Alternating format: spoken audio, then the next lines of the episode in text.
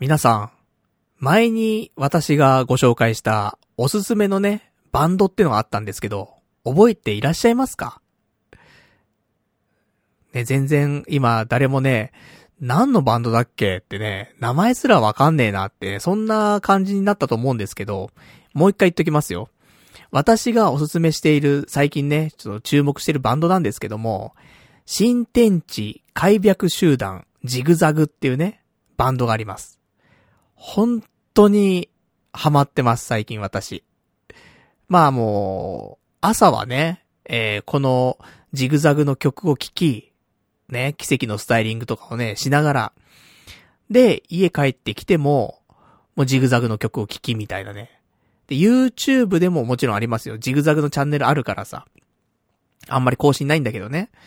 で、そこで、まあ、過去に上げた、そういう曲、ライブだったりとか、MV だったりとか、そういうのをいろいろと漁ってみたりとかして、で、あとは、Spotify。ね、普通の携帯とかのアプリであるでしょ。Spotify のアプリで、えー、ジグザグの曲がね、えー、もう大体聴けるのよ。今まで出してきた曲がね。なので、Spotify で、ジグザグの曲を聴くと。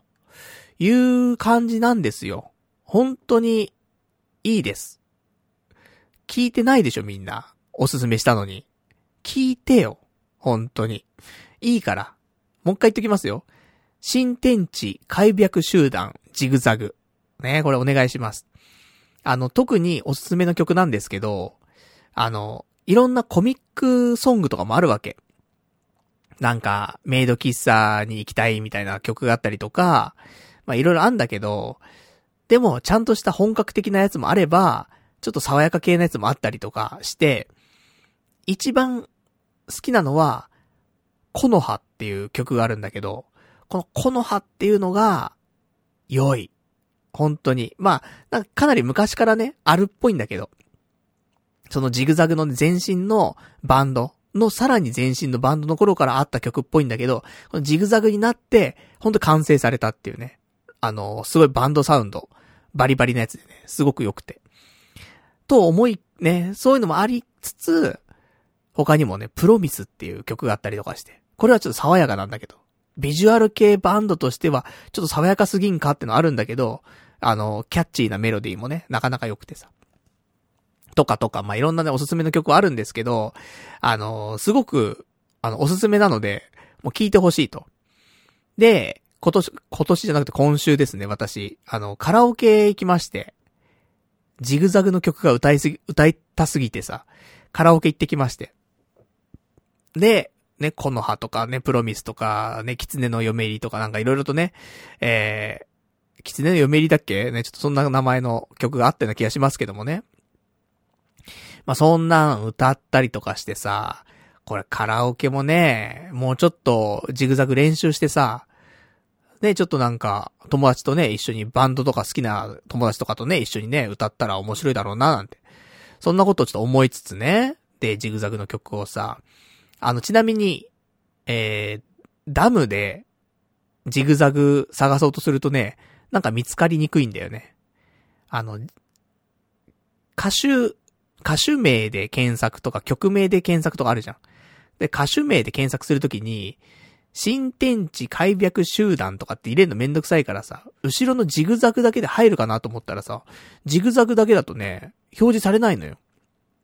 で、結局、あの曲名でね、えー、この葉とかって入れて、で、そっから、あのー、アーティスト出るからさ。で、そっからアーティストを検索にしてさ。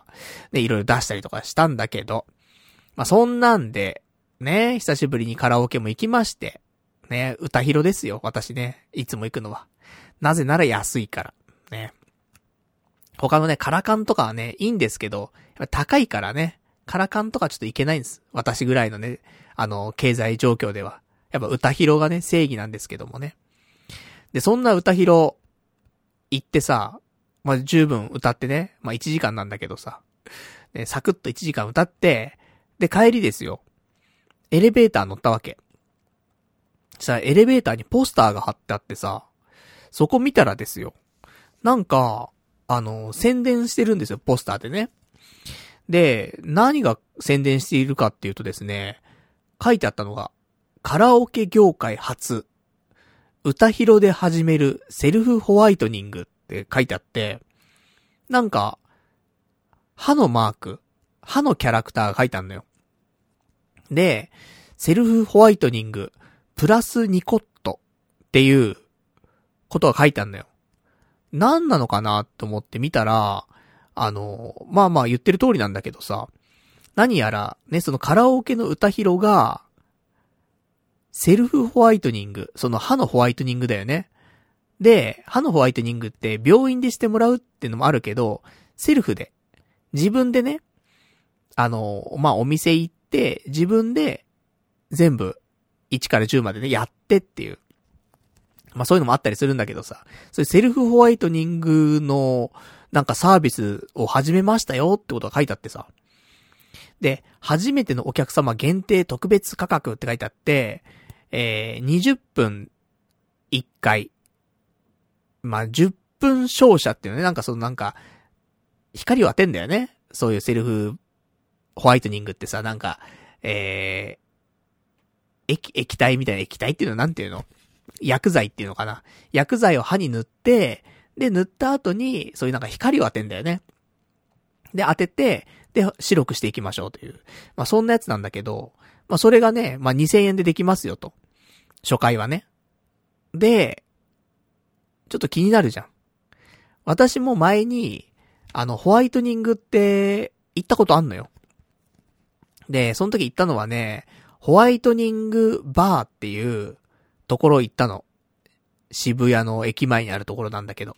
ここもセルフホワイトニングなんだけど、で、ここで一回行ったんだけど、その時はね、4000円だか、ね、なんかかかったんだよね。前に、あの、ラジオの方でもね、お話しさせていただきましたけど、結構前だよね。2年ぐらい前なんじゃないかなって思うんだけど。で、行ったことあるわけ。で、ね、なんかやっぱし2000円だったら安いじゃん、結構さ。で、久しぶりにね、ちょっとホワイトニング行ってみるのもいいななんて思ってさ。で、歌広がね、そうやって始めたんだと思ってさ。で、今、この、セルフホワイトニングプラスニコットっていうお店に関しては、池袋と新宿の2店舗でやってるっぽいのよ。なので、まあ、どっちでもね、いいかなと思ったんだけど、まあ、家から近いのがね、まあ、新宿の方は家近いんで、じゃあ新宿店ちょっと行ってみようかななんて思ってさ、ちょっと予約して、行って参りましたんで、今日はなんかそんなお話もしつつね、うん。ね、まさかのちょっとジグザグの話からね、えーホワイトニングになるとちょっと思いませんでしたけどもね、まあこういうね、カラオケ行ってね、まさかホワイトニングすることになると思わなかったんだけどもさ。まあそういうこともね、あるんだなーってことでね、今日もちょっとやっていきますから、ホワイトニング気になる方、そしてね、ジグザグが気になる方ね、よかったらね、最後まで聞いていただけたらと思いますんでね、えー、これから2時間ぐらいね、お付き合いいただけたらと思います。それでは今日もやっていきたいと思います。パルナイトの童貞ネット、アットネトラジー。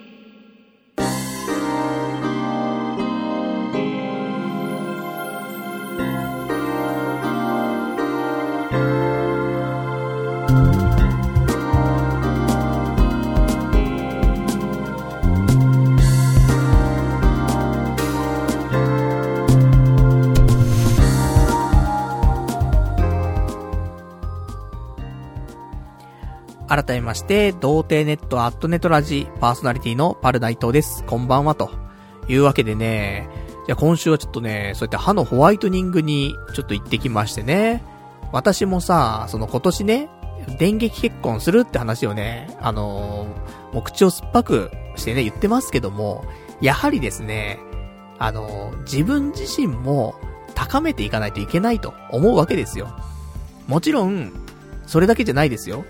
女性に対して、興味を持つとかね、その人間に対してだよね。もう最近、全然俺もう、自分にしか興味ないからさ、あんまね、他人に興味ないからさ、あれなんだけど、他人に興味持つとかね、積極的になるとか、そういうの大事なんだけど、それも一つ。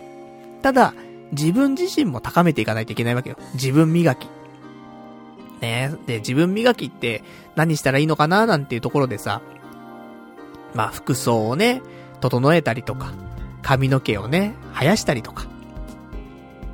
で、そんなんで、やっぱりあと歯を白くしたりとか。まあそういうのもありますからね。できるところをやっていかないと。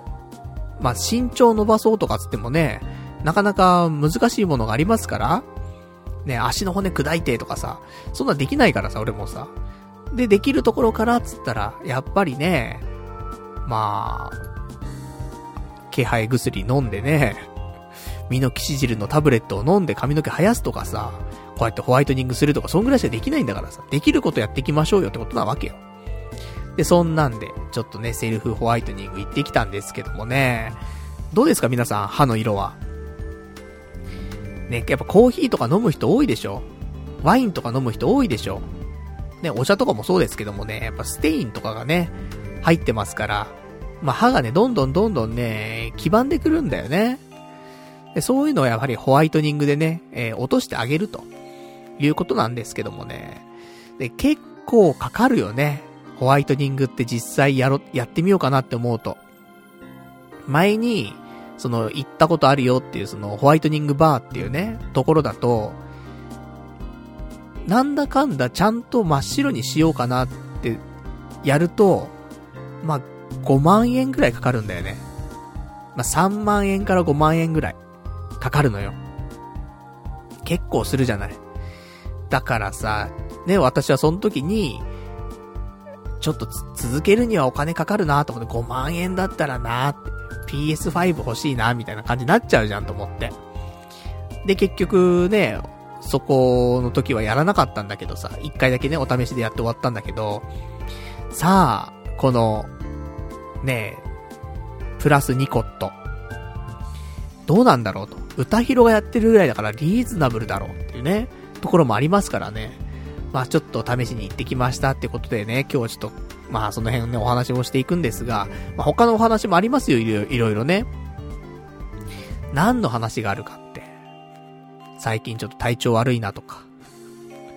体調悪いなとかそういう話とかね、ありますから、そんな話聞きたくないよってね。あるかもしんないけど、ちょっと報告しないといけないからさ、体の体調の悪さはね。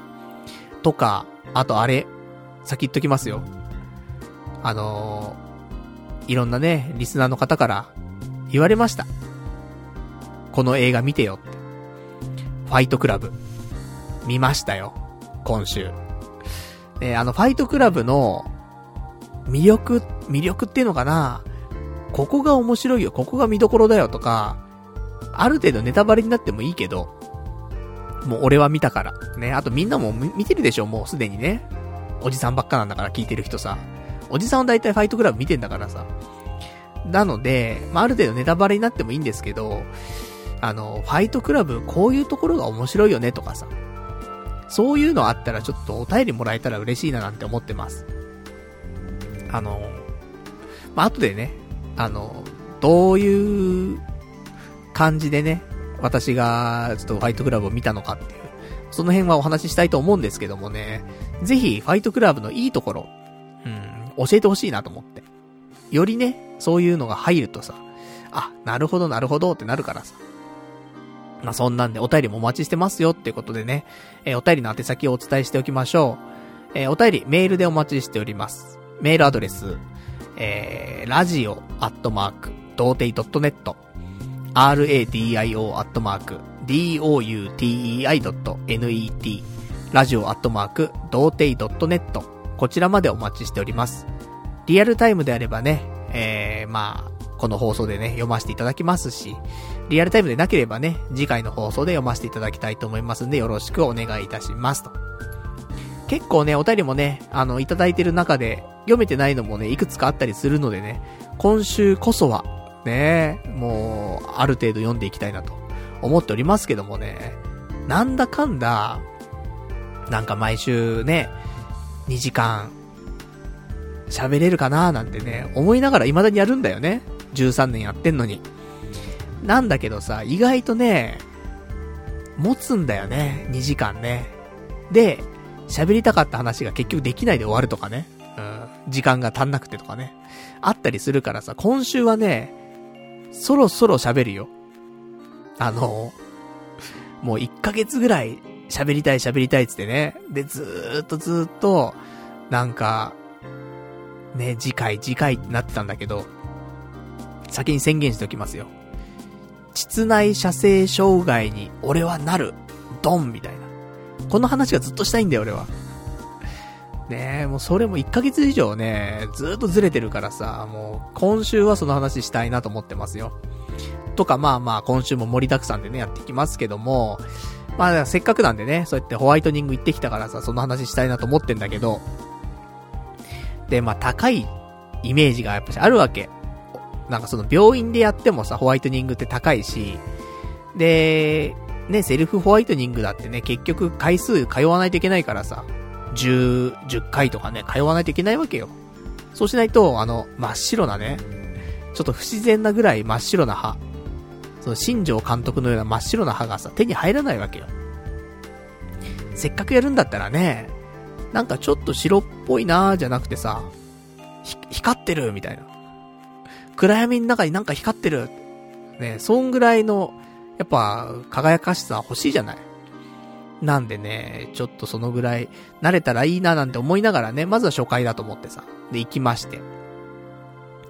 で、えー、普通に、あのー、まあ、場所はね、新宿店に関しては、えー、西武新宿駅前店ってところなんだけど、で、夜行ったのよ。そしたらさ、すでに、カラオケの営業終わっててさ、誰もいないところだったんだけどさ、普通になんかエレベーター乗ろうと思ったらさ、あの、歌広の営業は本日終了しておりますと書いてあってさ、えー、そんな中行けんのかなとか思って。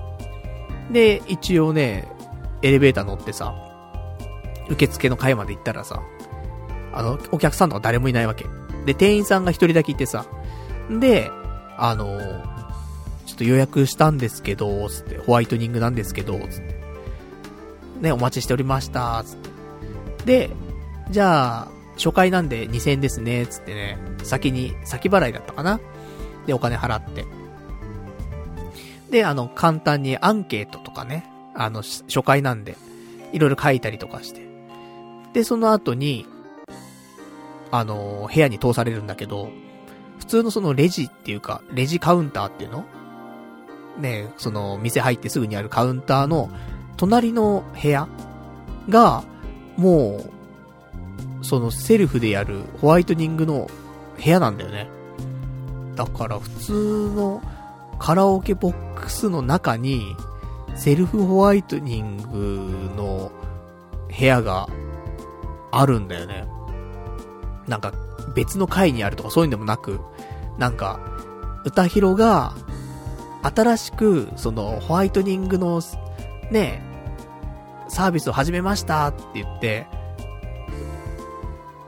って思ってね、なんか、ホワイトニングだけの、そういうサービスなのかなって思ったら、普通にカラオケボックスの中に、セルフホワイトニングの部屋があるっていうね。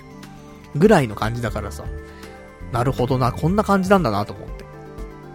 まあそうだよね。そんなさ、今カラオケだってさ、全室がね、満室になるっていうわけでもないからさ、したらね、一部屋二部屋ね、ホワイトニングの部屋にしちゃってもいいもんねっていうね、ことでさ、なるほどなるほどと思って。で、中に入ってさ、で、いろんな説明受けて、あの、こういう風にやっていきますよ、みたいなさ。で、やるわけ。で、あのまあ、簡単にセルフホワイトニングのやり方？とかなんだけど、まあなんか、この、ニコ、プラスニコットってところに関しては、まず最初に、お口をゆすぎますと。で、その後に、唇にワセリンを塗りますと。ねなんで塗るかっていうと、その次に、マウスオープナーってのつけるのよ。なんか、口を開く器具みたいなね、その歯をガバって出すような器具があって、それをするには、その、唇にワセリンとか塗ってかないと、ちょっとね、乾いてたりとかするとね、あの、切れちゃうのよ、唇が。だワセリンたっぷり塗って、マウスオープナーつけて、で、歯を剥き出しにするわけよ。上の段も下の段も。そしたら、今度は歯、歯を、コットンで歯の表面を拭くのね。水分ついてると、薬剤がね、ちゃんとつかないんだよね。で、コットンで歯の表面拭いて、で、薬剤塗るわけ。で、これがなんかホワイホワイトニングの薬剤なんだけどさ。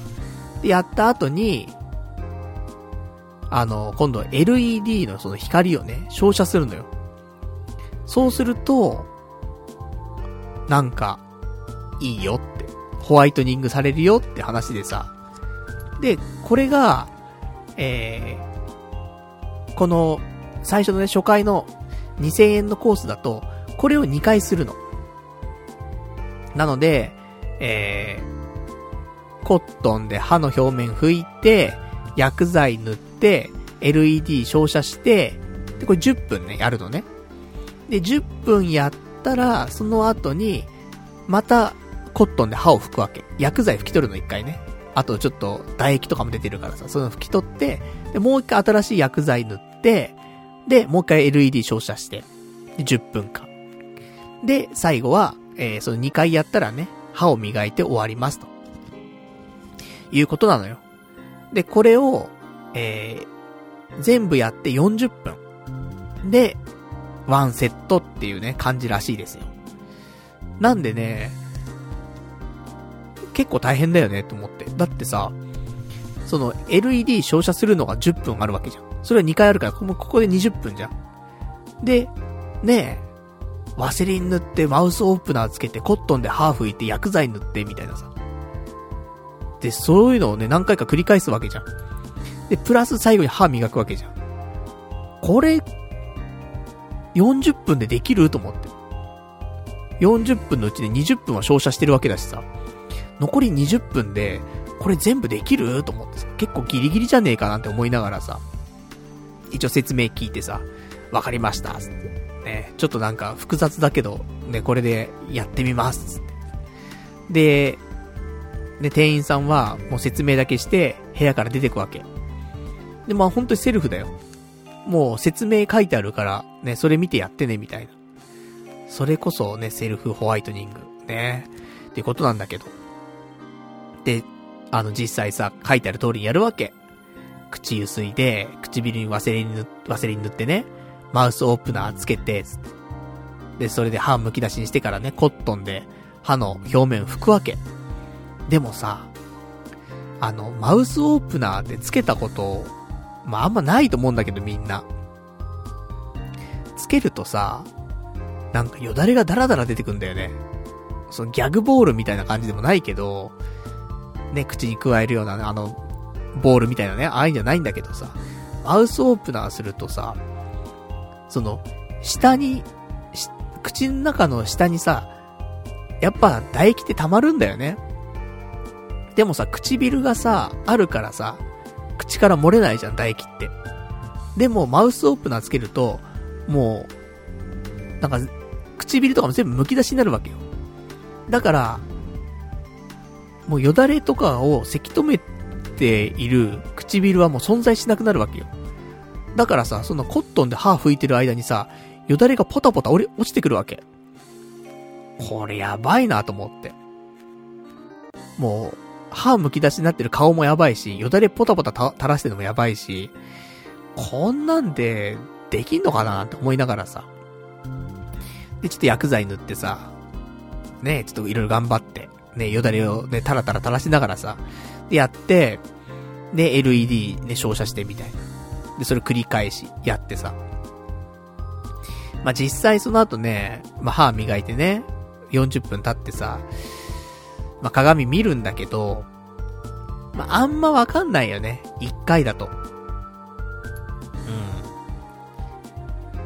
うん。ちょっとだけ、あ、ここ白くなったなみたいなところはあったけど、全体的にそんなね、真っ白になったかっていうと、やっぱ1回だとわかんないね。言ってもね、その、1回の中にね、その、10分間を2回っていうね、ことやってるわけなんだけど、そのぐらいじゃ、やっぱまだまだね、やっぱこれ10回とか、やらないと、ね、歯白いね、っていう風にはならないのかな、とはちょっと思うね。で、そんなんでさ、一応ね、あの、40分経ったからっ、つってね、店員さんに言ってさ、終わりました、つって。ね、お疲れ様でした、って言われて。で、あの、会員カードをね、作りましたんでね、また来てくださいね、なんて言われて。わかりました。で、帰ったんだけどさ。で、なんか、お店に書いてあったんだけど、お得な回数券とかもあるよって。書いてあって。で、普通は、その初回だけで2000円だったんだけど、あの2回目以降は4000なんだって。まあ、4000円。毎週行くとしてだよ。で、それを10回ぐらい行くとしてだよ。だからま10回行ったら4万円じゃん。ちょっとするよね、やっぱね。その、前言ったホワイトニングバーよりはちょっと安いかもしんないけど、でもホワイトニングバーの方がね、多分ね、時間長かった気すんだよね。そういう照射する時間とか。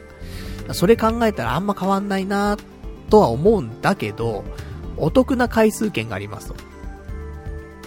えー、4回セット券、8回セット券、12回セット券があって、12回セット券だと3万円なんだけど、12回行けるわけよ。だから1回あたり2500円なんだって。結構安くなる。っていうのはあるんだけど、でもそれでも3万円するじゃん ?12 回行けば多分歯白くなると思うんだよね。でも3万円は出ないよなーなんて思ってさ。で、そんな中、あの、この、ね、プラスニコットの、あの、ホームページ見たわけよ。したらさ、なんか、書いてあんのよ。何が書いてあるかっていうとですね、あの、こちら、えー、サブスクカード。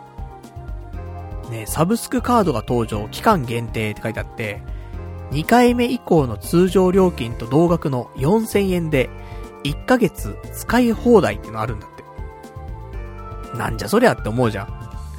ね、普通だから1回4000なんだよ。ね、今回やった、そのコースみたいなね、その、10分照射を2回みたいな。それが、1回4000のはずなのに、何かわからんけども、1ヶ月通い放題で4000なんだって。そんなことあると思ってさ。で、別に店員さんに勧められることもなかったしさ。ね、当日。その回数券ありますけどどうですかとか、そういうセールスもないし、ね、サブスクカードありますけどどうですかとかっていうセールスもなかったわけ。だからこれどうやって申し込むんだろうなんて思ってさ。で、直接俺メールしたのよ。このプラスニコットのね、あの、ところに、あの、お問い合わせってあったからさ。で、聞いたら、いや、普通に、あの、予約してね、で、当日言ってくれれば、もうその日からサブスクの料金で、え、ご利用いただけます。回答が来てさ。これいいよね、と思って。これ一応、ちなみに期間限定で、えー、今のところ、販売限、限定販売なんだけど、期間限定販売で、2022年の2月28日まで。っていう風になってんだけど、何やら、これわかんないよ。真相はわかりませんけども、去年の12月も、このサブスクカードのキャンペーンをやってたっぽいんだよね。だから毎月やってるのか、定期的にやってるのかちょっとわかんないんだけど、今こうやって歌広がさ、ね、ホワイトニングの事業に手出してさ、運営してるわけじゃん。で、少しでもね、やっぱり盛り上げたいとかさ、そういうのがあるから、ね、ちょっとやってんだろうけど、めちゃめちゃお得だよね、と思って。4000円でだって毎週行く、あ、どのぐらいのスパンで行っていいかわかんない正直。こういうのって。でもさ、もし結構頻繁に行けるとしてだよ。その、週に2回行けるとするじゃない？そしたらさ、月、まあ、8回なり10回なり行けるわけじゃん。でも10回、まあ、8回だったらだよ。さっきのね、料金表ありますけど、あのー、8回セットって2万2000円なんだよ。この回数券とかで買うと。それが4000なんだよね。よくわかんないよね。価格破壊だよね。だからその後、まあ、どうするか。サブスクでもう多分限定だからできないかもしんないからさ、その後、ちょっと通ったりとかして、結果、トータルでね、1万2000とか1万6000とか、ぐらいで、結構もう真っ白な、東幹久ばりの、ねもう今の子は誰もわかりませんけども、東幹久ばりの真っ白いね、芸能人は歯が命っていうぐらいの歯を手に入れることは可能なんじゃないかということで、もしかしたらでもね、その8回とか10回ぐらいでね、真っ白になるかもしんないからさ。そんなわけで、ちょっとね、あの、次の休みの日から、ちょっと行ってみようかなと思って。だから2月いっぱい、もう毎週のように、ね、週2回ぐらいのペースでね、休みがあるたびに、ちょっと行ってみようかしらと思って、で、歯真っ白になろうかしらと、思ってます。なかなかこんな機会もないからね。だからちょっと通ってみようかなと思ってるんで、あの、ぜひ、まあ、今都内しかやってないからね、なんとも言えんけど、池袋と、あと、新宿。この今2店舗しかないっぽいんだけど、ちょっとありますんでね、ぜひぜひ、ちょっと気になる方いらっしゃったらね、あの、覗いてみてはいかがかなと思っております。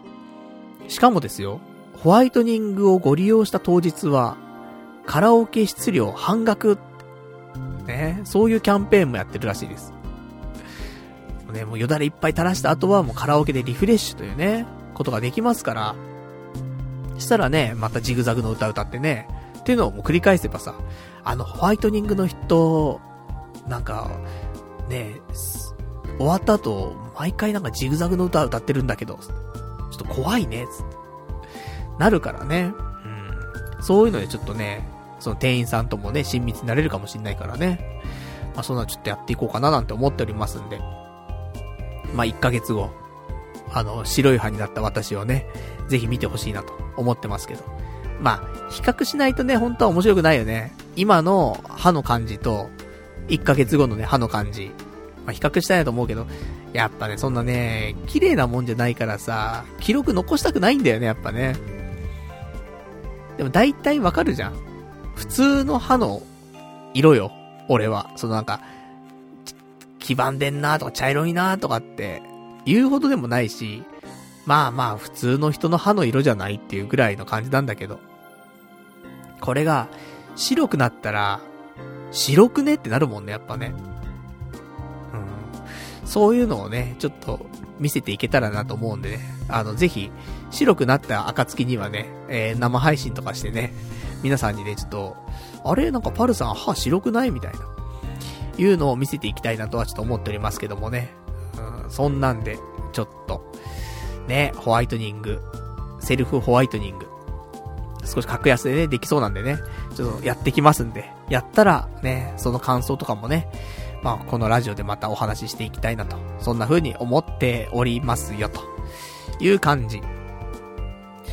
で、あとはね、今週はなんかあったかななんていう話なんだけど、今週もですね、ちょっとスロット行っちゃいましてですね、本当はそのカラオケね、行った後、ね、ジグザグ歌った後ですね、渋谷の駅前でね、歌ってたんで、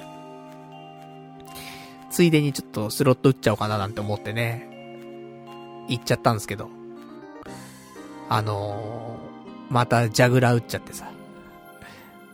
なんかさ、普通の、なんていうの？半券ものっていうの？アニメとかさ、ゲームとかさ、そういう系の結構賑やかなスロット台とかさ、私よく好きで打ってるんだけどさ、やっぱそれなりに投資額もいくし、時間も結構かかるんだよね。そういうので出そうと思うと。だからさ、やっぱサクッと打って、サクッと帰るみたいな。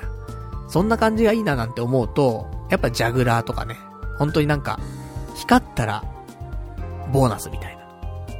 そういう感じの方がいいななんて思ってさ。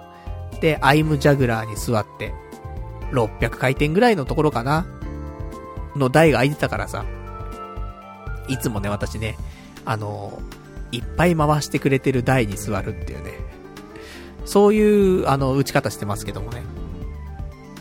ただそんなんで打ってたらさ、いや、全然当たんなくて。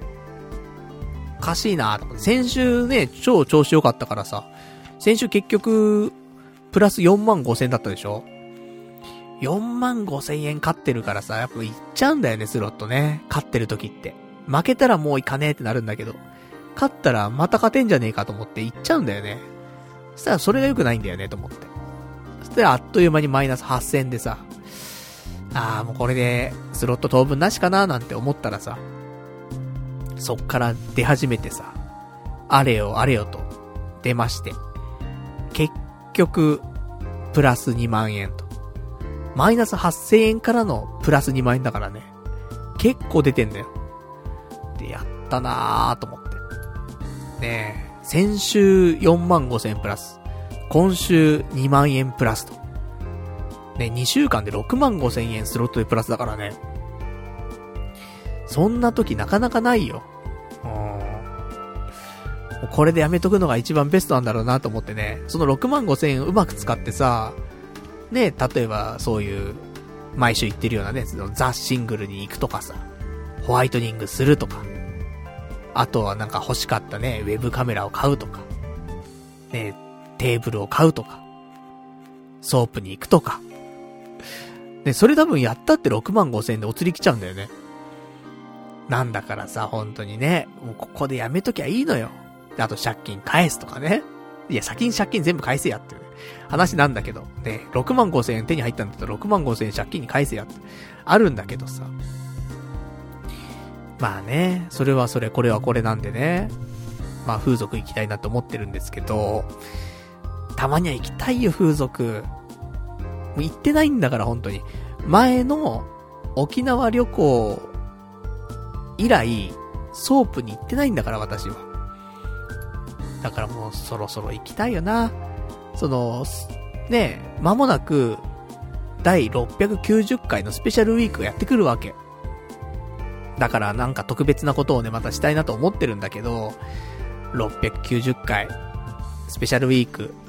いや、たまには、自分へのご褒美っていうかさ、自分が本当に楽しめるというか、いつもはやっぱりチャレンジングなことが多いからさ、ね、どこどこ潜入してみたとかさ、じゃなくて、たまには、なんか、自分が本当に行きたいところっていうかさ、自分が一番楽しめるところというか、望んで望んでね、そういうところに、ほんと行きたかったんだよっていう。そんなスペシャルウィークもありじゃないかなと思ってさ。もう、いいよ、リアルラブドールとかさ、ねラブドールを、派遣してもらってさ、もう、ラブホテルでさ、そんななんか、プレイス、いいよ別に。そういうんじゃないんだよ。ね。もうやっぱり自分がやりたいこと、ね、求めてることをさ、やっぱスペシャルウィークでやらないとなって、ちょっと思ってますから。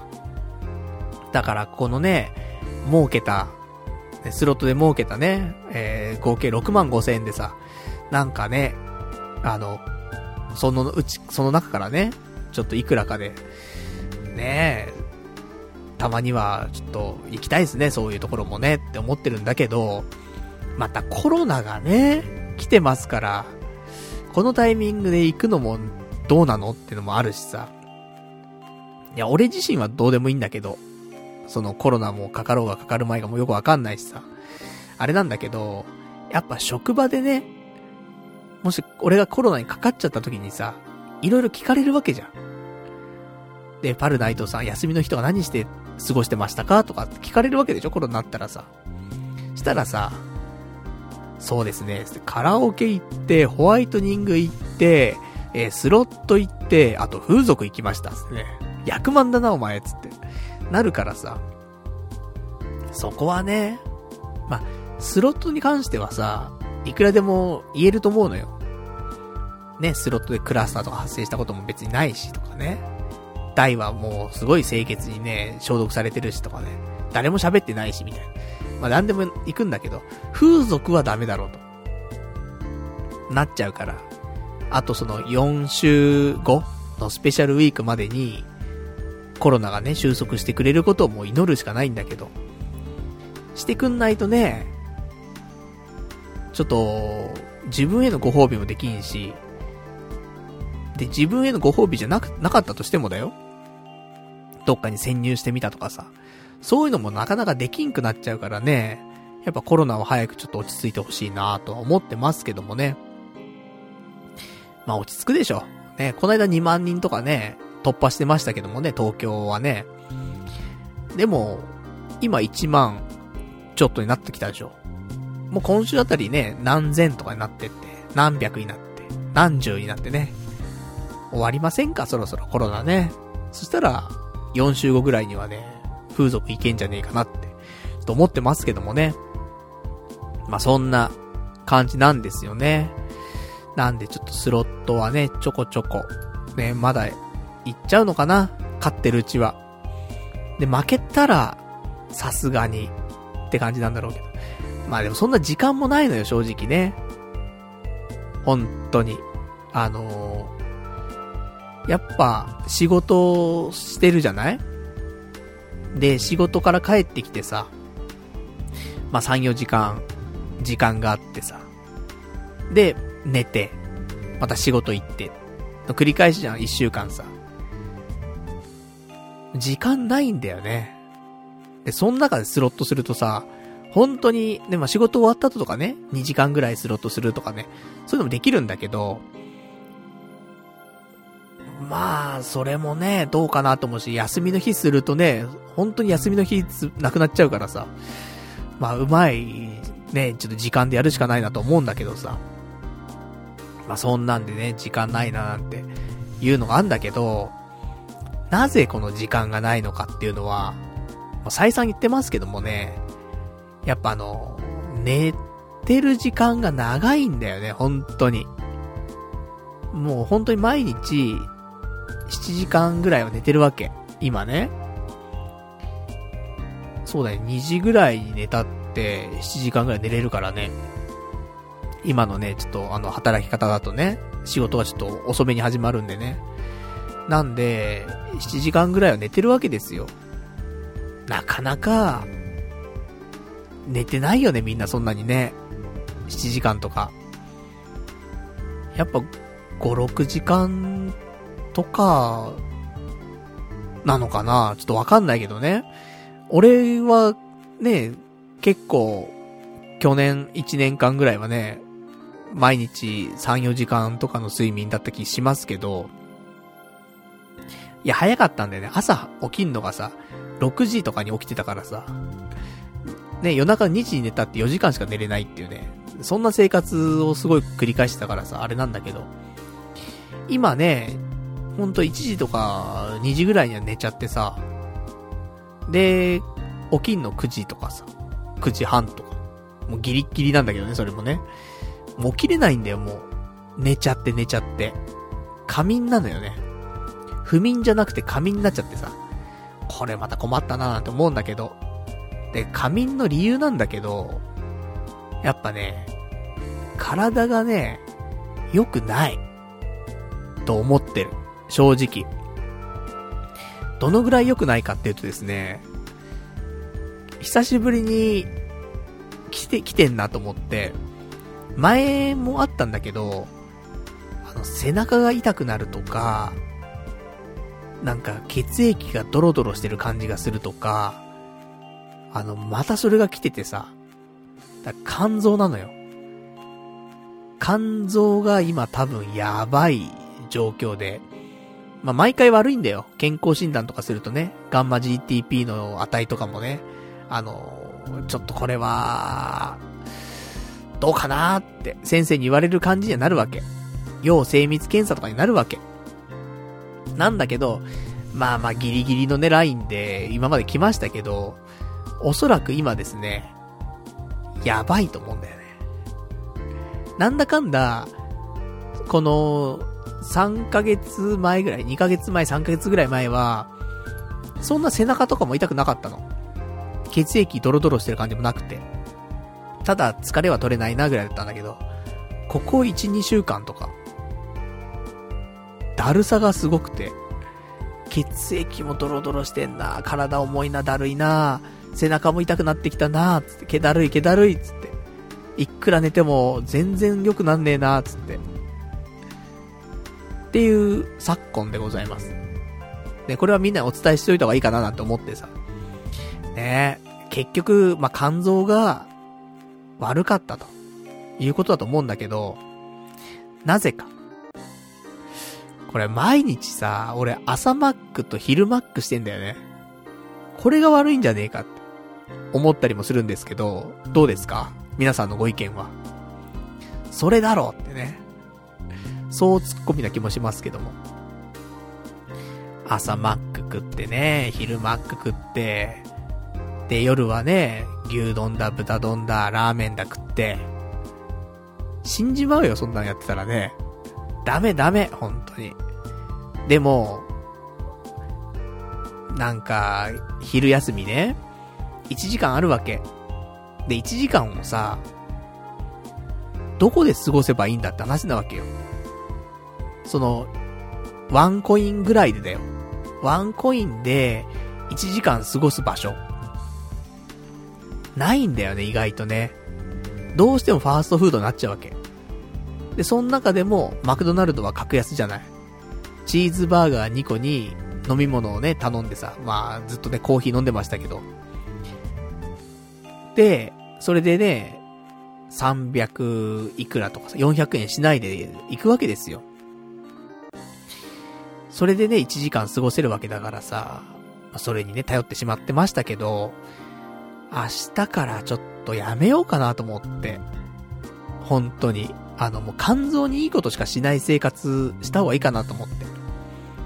なので、まああの、前ね、ダイエットとかしてさ、で、炭水化物よ、さよならなんていう、ダイエットしてさ、で、週に1回だけね、ご褒美炭水化物つってさ、ラーメン食ったりとかね、なんかしてましたけど、今もうそういうのはなくなっちゃって、もう日々炭水化物取ってるわけよ。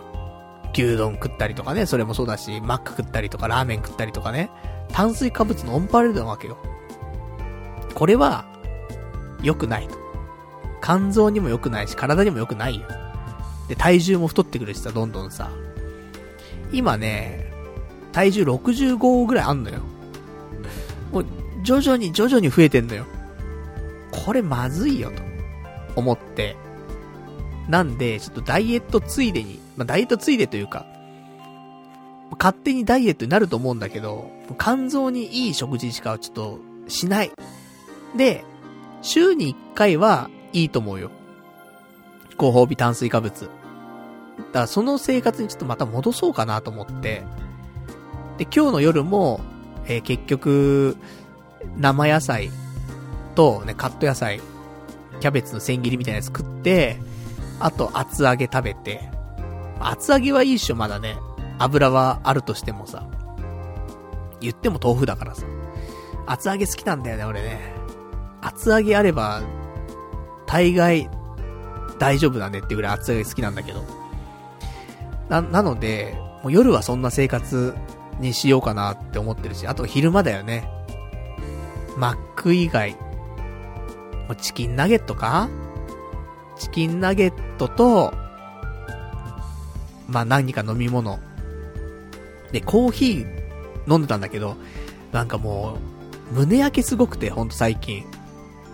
もう、マックのハンバーガーが良くないんだろうな。ハンバーガーがめっちゃ胸焼けさせるんだけど、で、それにプラスして、コーヒーもさらにね、胸焼けさせてくるわけよ。なので、ちょっとそこもね、あと、コーヒーはさ、その歯の着色に関わってくるから、せっかくね、白い歯にしようとしてんのにコーヒー飲んでたらさ、あんま良くないんで、ちょっとコーヒーも封印しようかなと思ってるんでね。朝ね、朝マックでコーヒー飲んでね、なんかシャキッとしたいなってあるんだけどさ、カフェインね、がっつりとって。でもそれもね、ちょっと封印。かな。歯も白くしたいし。ね、胸焼けも辛いし、仕事中。ね、体良くないし、肝臓に悪いし、やめとこうと思って。まあ、そんなんで、ちょっとね、なんか、いい場所ないっすか ?1 時間ぐらい。なんか、ワンコインぐらいでね、ゆっくりできるところ。ないんだよな食事もできてね。お昼ご飯食べられてみたいな。もうマックしかないよな本当に。あ、もちろんね、職場の近くにその店がなかったらいけないわけだしさ、まあ困っちゃうんだけどさ。まあそんなんで、ね、まあちょっと食生活も見直していこうかななんてね、思っておりますと。まあ、そのぐらい、俺が見直そうって思うぐらい、肝臓やばいわ。ねこういうのはなかなかね、表に出ないもんだからさ、表に出たらね、ほんときついなって思うんで。で、それこそ、もう病院行った方がいいかなって思ってはいるのよね。だ次の休みとかに、まあ歯のホワイトニングね、ちょっと行きつつ、病院にも行って、で、ね、健康診断の結果とか持ってってさ、かかん、ちょっと肝臓の薬くださいっつって。言ってきた方が早い気がするよね。そしたらこのだるさから解放されるんでしょ？したらやる気も出るでしょ、多分。体は本当に、あの、よくわかんないと思うけど、その、肝臓悪くない人たちとかね、体が元気な人たちはちょっとわかんないかもしんないけど、あの、動かないんだよ。だもう錆びついたロボットみたいな感じなわけ。本当に。もうその関節一つ動かすのもしんどいわけ。そのぐらい、もう気だるいのよ。毎日が。基本的にはもう横たわってたいし、動きたくないし、何もしたくないし、なっちゃうんで、これが解消されたら、すごいいいよ。アクティブだよ。って思うんだよね。で、今後さ、その髪の毛とね、気配薬も飲むわけ。その、ミノキシジルのね、タブレットでミノタブってやつも飲むわけ。これも肝臓に来るわけよ、結構。そう考えたら今のうちに肝臓の薬もらっといて、それ飲みつつ、ミノタブ飲んだりとか。もう自殺行為だよね。肝臓悪いっつってね、ミノタブ飲もうとしてっからね。でもわかんないからね。わか、わかんなくもないな。わかってるな。でも髪の毛も大事だからね。でも体も大事。ね死んだら意味ねえからね、髪の毛生えてもね。難しいところですな。でもな、今年は、やっぱね、電撃結婚だからさ、自分も高めないといけないわけだよ。歯白くして髪の毛生やして。ねえ、だって、髪の毛生やせなかったらさ、ちょっとね、ウィンタースポーツしようよとかさ、なった時にだよ。いや、ちょっと帽子とか被るともう脱げなくなっちゃうんだけどとかさ、そういうの嫌じゃん。温泉行こうよ、つって。いや、ちょっと水に濡れるとダメなんで。もう言えないじゃん。でも生やすしかないんだよね。髪の毛は。まあそれだしね、もうしょうがないよね。だから、ちょっと病院行くわ。うん。通に病院って肝臓の薬もらってくるわ。それがいいね。うん。そのぐらい辛いわ。毎日。本当に。なんか、しんどいね。よくないわ。ねまあそんな感じ。そんな感じの毎日マック生活のね、おかげでね、体もちょっとずつ蝕まれてきましたけどもね。そんな映画もね、あるじゃないスーパーサイズミーとかっていうね、映画もありますけど、俺ちょっとまだ見たことないんだよね。なんで、せっかくこんだけね、毎日マック食ってんだからね、まあ来週あたりちょっとね、今度スーパーサイズミー、ね、映画見たりとかもね、いいかもしれないね。じゃそんなんで、ね、ちょっとお便りとかも読んでいこうかね。いただいてますから。お便り、えー、どれがいいかな？ラジオネーム、どれかな？うん、難しいな。これにしようかな。ラジオネーム、ラジオンマリオンさん。えー、パルッチ、時間がない、時間がない。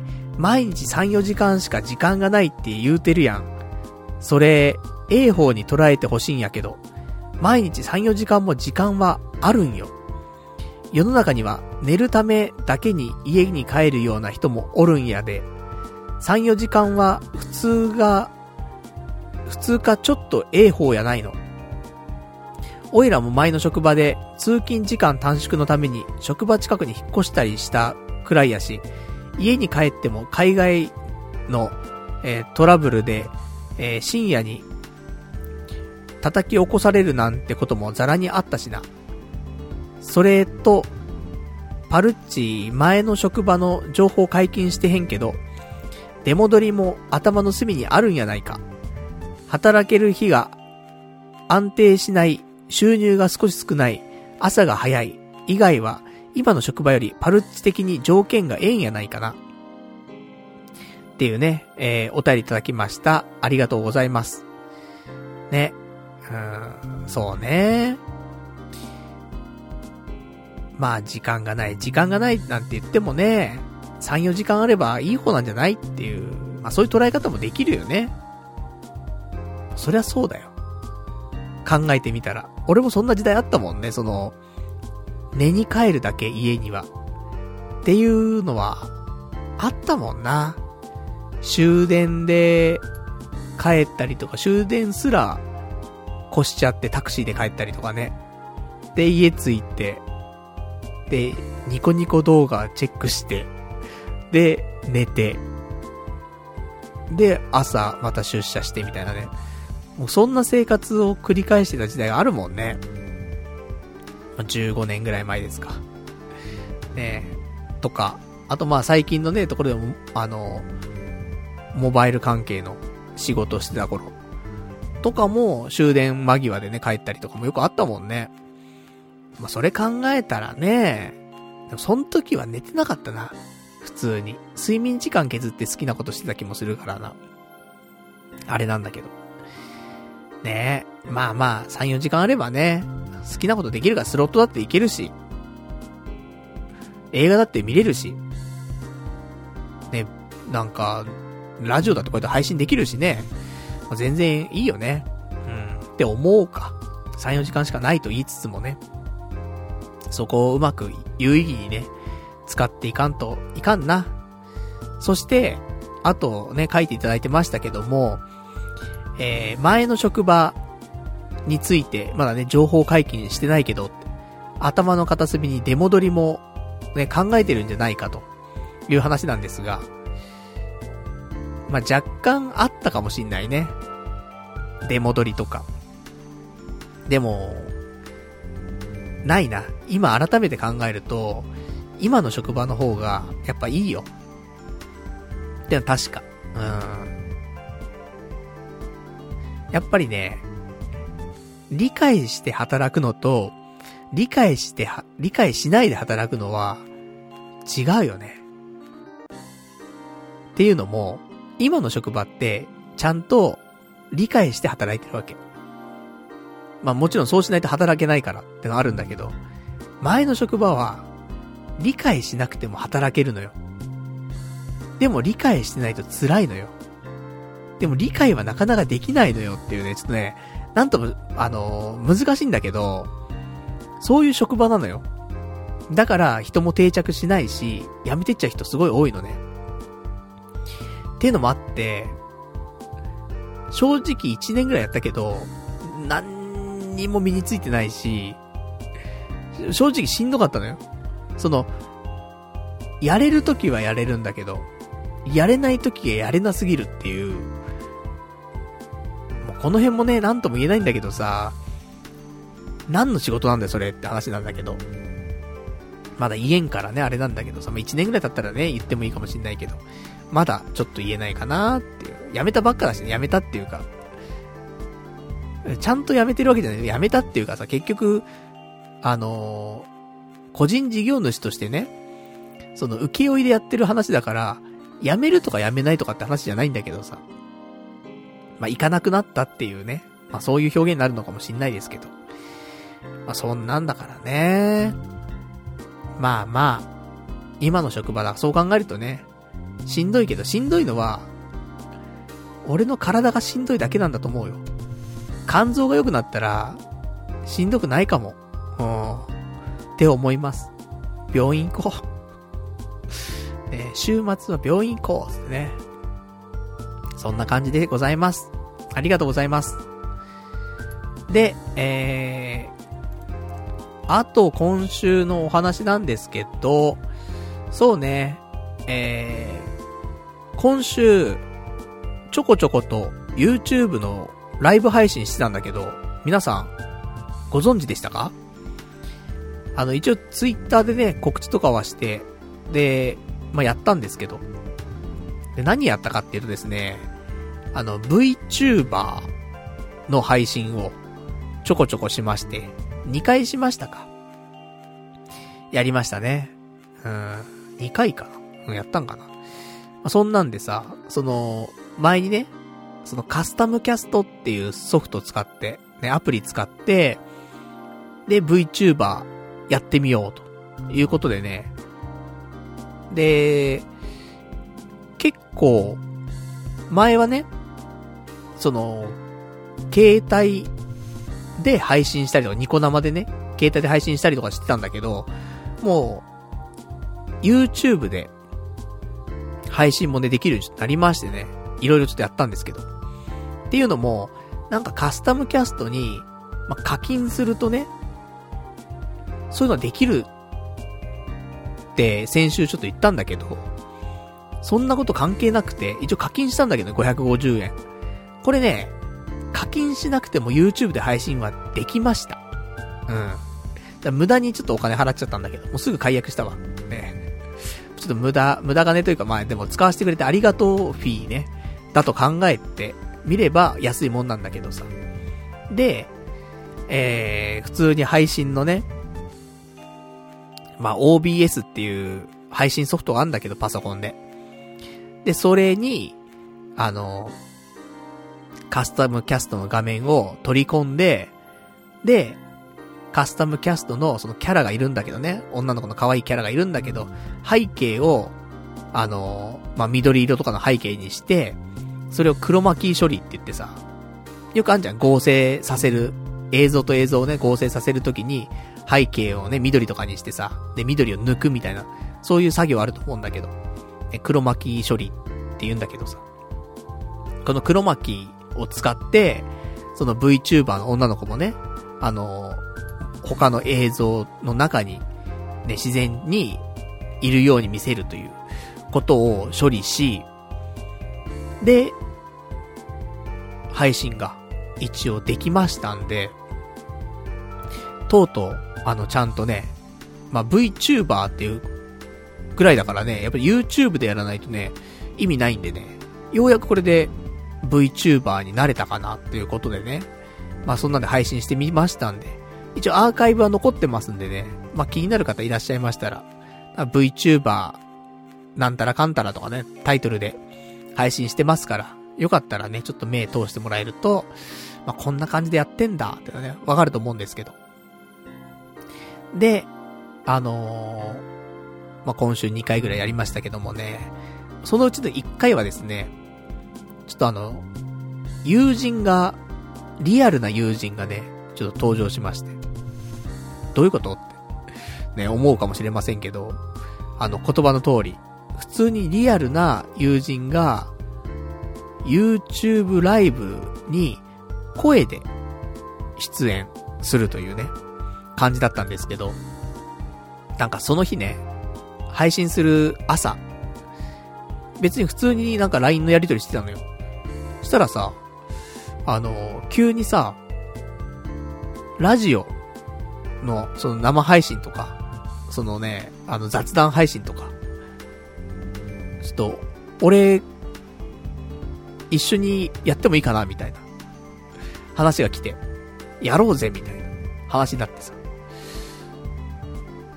で、そのままなんかあれよあれよと話は進んでいき、その日の夜、いろんな設定してね、スカイプ繋いだりとかさ、で、OBS の設定変えたりとかなんかいろんなことして、で、気がつけば、朝、ね、その日の朝やろう、やろうぜって話になって、で、夜にもう、配信してるっていうね。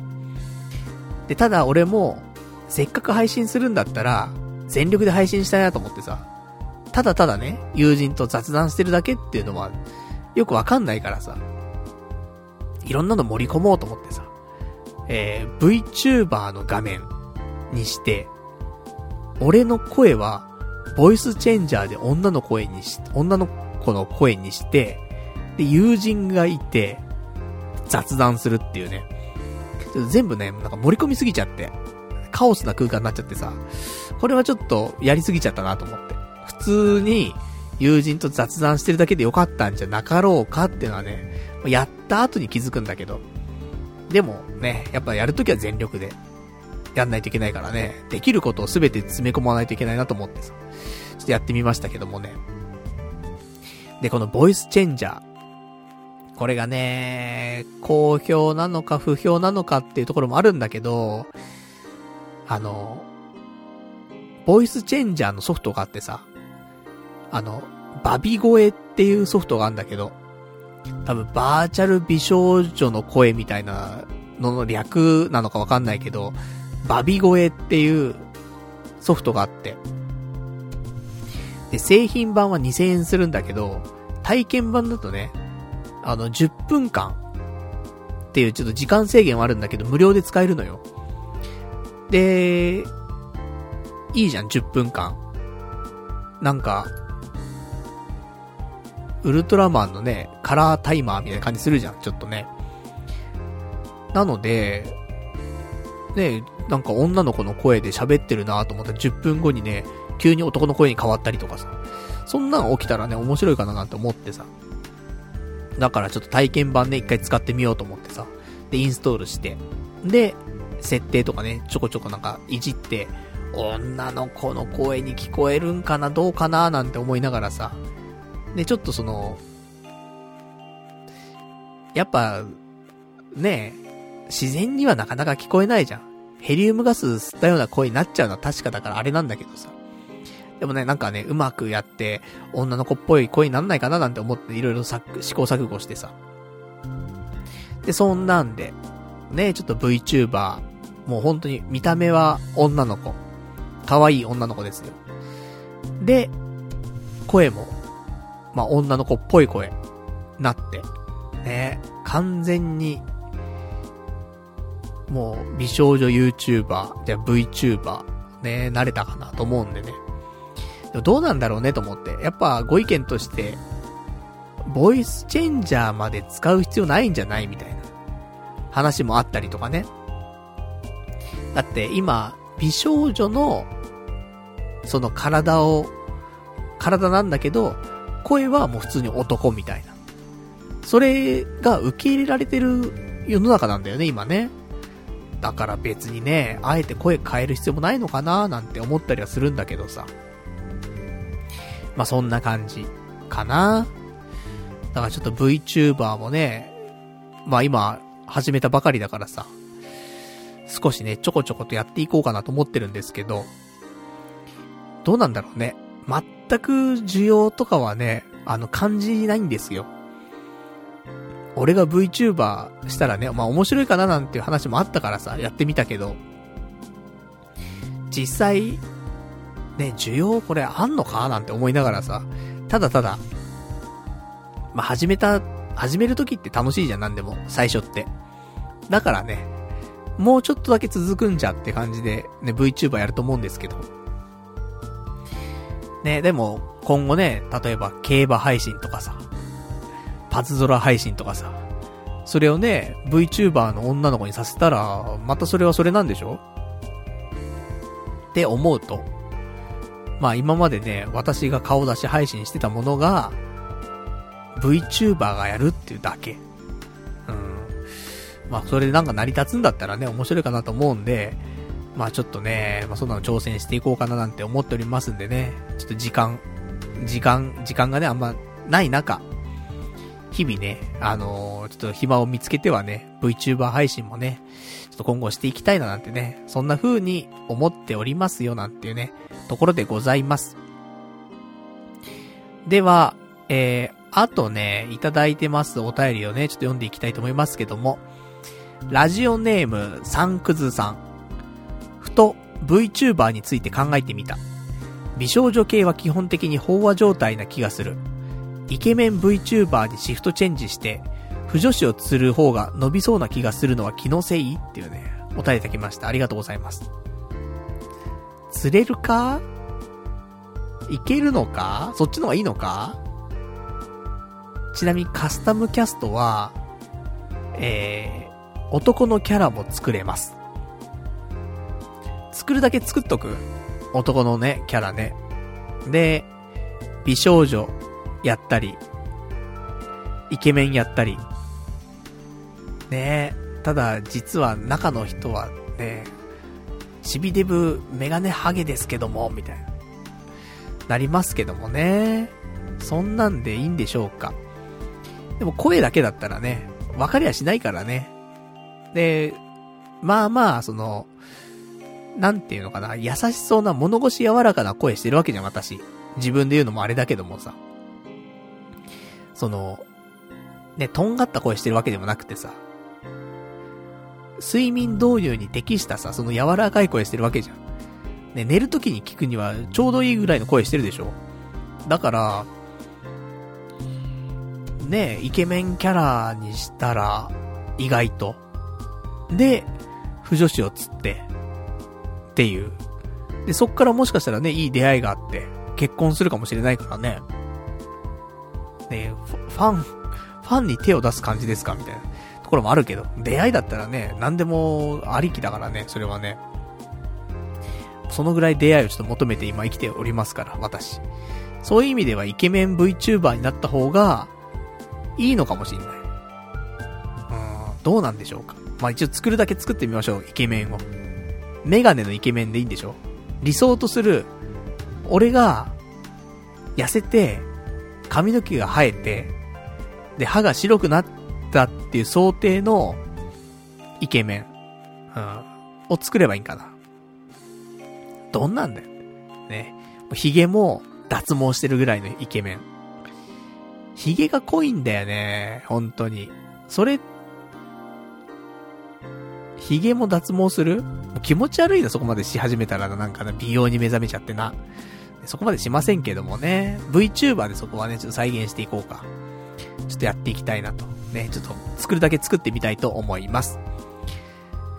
じゃあ、あとね、いただいてます VTuber のお便り。ラジオネーム、羊ガエル水族館さん。VTuber の名前、渋谷パルコとかどう？渋谷はね、普通の渋谷。で、パルコは、パルに女の子の子ね。渋谷パルコ。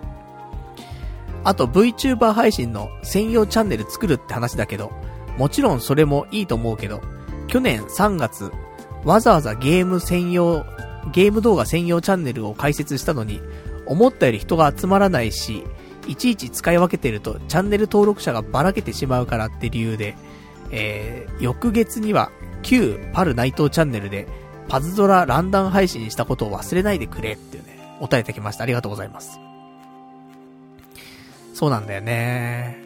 あの、VTuber のチャンネルを別で作った方がいいかななんてちょっと思ってはいたんですけど、どうですかねただ、パルナイトチャンネルだとさ、やっぱ童貞ネットとか出てきちゃうじゃん。そことはちょっと切り離したいじゃん。この VTuber の女の子って。だから、まあ、お名前決めてね、VTuber の子。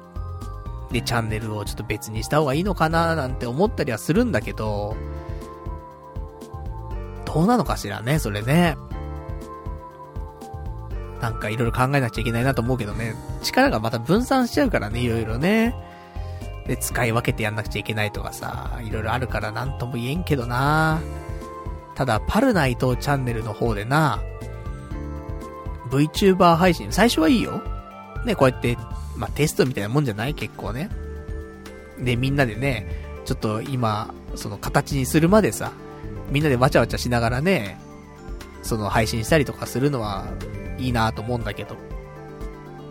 それがね、ある程度、例えばね、そうやって名前が決まったりとか、服装が決まったりとか、で、こういうスタンスでやっていこうとか、そういうの全部決まったらさ、チャンネル分けないと、かなーって思ったりするけど、チャンネル分けたからつってね、続くのかつとね、逆に続かなくてね、パル内藤チャンネルだからこそ続くみたいなところはあるんだよね。難しいね、そこね。で、ちなみに、VTuber の名前、なんだけど、ね、渋谷パルコ、どうっていうね。いいんだよね。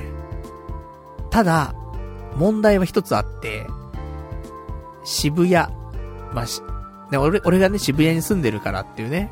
で、パルだし。で、女の子の子でね。で、パルコで。で、もう渋谷パルコと。まあ、いいじゃない。いう話なんだけど、あの、渋谷なんとかっていうさ、女の子の VTuber いるんだよね、確かね。有名なのが。で、他にも、あの、アイマスとかでさ、渋谷りんちゃんとかいるでしょ？渋谷っているんだよね。意外と。だから、ここで渋谷パルコにすると、渋谷は被るし、あと、普通にあの、パルコ側から訴えられるというね、いう話もあると思うので、いい名前なんだけど、ちょっと難しいのかなーって思ったりとかして。かといってね、今その第一候補が、まあ俺の中では第一候補なんだけど、その、伊藤春菜っていうのがね、まあ結構来てるわけ。で、まあなぜかっていうと、まあ、まあ伊藤春菜、まあ春菜伊藤だよね。春菜伊藤、ね、パルナ伊藤なわけじゃん。だから、まあ、伊藤春菜は結構いいかなって思ってんだけど、伊藤もいるんだよね。伊藤ライフさんっていう人がいるからさ、ここで伊藤被ってんだよなと思って。なので、なんかどの名前がいいんだろうね。っていう、まあ会議もね、ちょっとしないといけないかもしれませんね。みんな、みんなでね。またちょっとライブとかして。で、ちょっと名前を、まあちょっと、でも第一希望としては、伊藤春菜はいいんじゃないかなってちょっと思ってます。まあ、訴えられないしね。うん。パルコにも訴えられないし、まあ、被ってるのはね、伊藤ライフさんと被っちゃうのはちょっとあるけど、まあまあ、いいかな。ね。まだ、春菜伊藤。春菜、春菜伊藤にする？伊藤春菜ってあえてちゃんとしないで。春菜伊藤にする。まあ、ちょっとわかんないけどもね。まあ、そんな感じがいいんじゃなかろうかと、ちょっと今思ってはおります。他になんかビビッとくる、ね、お名前がありましたらぜひ、ね、ちょっと教えていただけたら嬉しいなと思っておりますけどもね。そして、えー、他にもいただいております。VTuber 情報。えー、ラジオネーム、羊帰り水族館さん。タイムリーなニュースが来たぞ。パソコンとウェブカメラだけで誰でも VTuber になれる。しかも無料。ユーザーローカルウェブ、ウェブカム VTuber リリース。ウ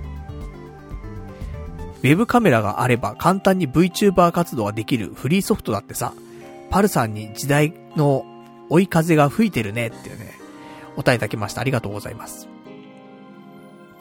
ね、なんかね、この、ウェブカム VTuber っていうのがさ、リリースされて、結構話題っぽいよね。で、URL 貼ってくれてたんでね、それで実際、やってみたの俺。したら本当そのパソコンについているしょっぱいウェブカメラで、VTuber できちゃうんだよね。これは結構革命的だなって思ったんだけど、キャラが可愛くない。キャラが絶妙に可愛くなくて、やっぱりそのカスタムキャストとか作るキャラの可愛さには、ちょっと勝てないんだよね、やっぱね。だからねーって思って、だからカスタムキャストのキャラが、この、ウェブカム VTuber で使えたら、これも強いよね、もうね。本当に。って思いました。まあ、その日が来るのはちょっといつ、いつだかちょっとわかんないけどもさ。その連携し始めたらね、これ、天下取るかもしんないね。そういう意味ではね。なのでだって、わざわざさ、ね、キャラ取り込んで、OBS でね、配信してみたいな。で、黒巻きやって、みたいなさ。いろいろやんなくちゃいけないわけじゃん。それがさ、ウェブカメラあったらね、すぐできるとか。こんな画期的なことないからね。だからちょっと、このテクノロジー的なところはね、あの、今後、なんか注目していくべきところかなと思いますんでね。えー、まあちょっと VTuber 気になってる方、ね、自分でもやってみたいななんて思う人はね、でも、ハードル高いなって思ってる人は、この Webcam VTuber、ね、意外と簡単にできるんで、パソコンのスペックだけはちょっと必要なんかもしんないけどね、多少。カクカクしちゃうかもしんないから。でもその辺が解消されてるんであればね、あの、すぐできると思うんでね、あの、ちょっと気になる方いらっしゃったらね、Webcam VTuber、チェックしていただくと面白いかもしれやせん、というところです。それではね、えー、他のお便りはちょっと一旦置いといて、ね、えー、今日喋りたかったこと、ね、まだ、まだあるからね、結構あるんだから、ね、お話ししていきますけども、サクッとできる話しようか。ね。えー、今週、久しぶりに釣りに行きまして、もうしないよ釣りの話とかもあんましないから。ほんと、皆さんね、お腹いっぱいでしょ去年ね、もう1年間、各週ぐらいで釣りの話してましたからね。だからもうちょっと釣りの話はね、まあ、本当に、でかい魚釣ったとかさ、そういう時はね、ちょっと喋ろうかなと思うけど、あの、そうでもない時はね、もう、控えていこうかなと思ってますから。ね、釣りはちょっと置いときましょう。で、帰りにね、また家系ラーメン食べたんだけどさ、家系ラーメンの話も、控えていきましょう、今年はね。うん。もう釣りと家系ラーメンセットだからね、しょうがないんですけど。ただやっぱり、あの、うまいね。うん。今週行ったのは、そのね、末広屋っていう神奈川で一番うまいと、ね、思っているラーメン屋なんだけど、家系ラーメンでね、この末広屋、ね、ツイッターでね、写真ちょっとアップしたんですけど、チャーシュー麺、やばい。もう、肉の量が、でかさが違うし、あとね、末広屋、まあ、うまいとは思ってたけども、今週、その先週か、まあ、行った末広屋のスープの仕上がり具合がやばかったね。本当にうまかった。あ、こんなうまかったっけ？って思ったもんね。今ちょっと喋りながらちょっとお腹な、鳴ったもん、少し今。ぐらい、美味しかった、末広屋。一旦ね、コロナの関係でね、なんか店内消毒するとかうんぬんがあって、ちょっとお店がね、一時閉店してたんだよね。一時休業っていうか。なんだけど、もう2月入ってね、あの、復活しててさ。で、ちょっと行ってきまして、みたいな感じだったんだけどね、よかったなちょっと遠いんだけどね。うん。でも、全然、うちから電車とかでも行けるっちゃ行ける距離なんで、末広屋。うん。いいですね。まあね、釣りがあったらね、車でね、友人に、ね、連れてってもらうんですけど。美味しいね、ラーメン屋でございました。で、その後ですよ。あの、まあ、釣り、寝ないで行ったんだよね。ほぼ寝ないで。1時間ぐらい寝たんかな。で、寝ないで行ったんだけど、そしたら家帰ってきてさ、17時ぐらいかな、家帰ってきて。釣り終わってラーメン食べて、で、17時帰ってきて、いやもうちょっと限界だわと思って寝てさ、そしたら、気がついたら7時間ぐらい寝てて、で、その後、ご飯食べてないからさ。まあ、ラーメン食べたけどね、その後、それもう昼ご飯だからさ。で、夜ね、17時から24時まで寝てさ、7時間経ってっからさ、お腹空いたなと思って、深夜にね、ちょっと、まあ、コンビニ行って、ご飯買って、で、食べて。で、まあ、1時間後ぐらいかね、ちょっと眠いなと思って。おかしいよね。7時間寝てんのにも眠いんでね、すでにね。で、深夜1時ぐらいからさ、寝てさ、で、朝9時半ぐらいまで寝てさ、もう8時間半ぐらい寝てんだよね。よく寝るなぁと思って。7時間寝た後、1時間のインターバルで8時間半寝れる？普通寝れないよね。なんだろうね、これって本当に思うんだけどさ。変な時間に寝ちゃった、寝れなくなっちゃうようじゃん。それ以上寝てるからね。7時間寝た後に8時間半寝てっからね。もうわけわかんないなと思ってんだけど。そのぐらい、眠いっす。これは肝臓が悪い、ね、気がしてます。で、そんな中ですね、一応釣りね、まあ友達と言ってんですけど、まあ友達に話するわけですよ。いろんな話を。で、今年は、俺電撃結婚するんだとかさ、そういう話もするわけ。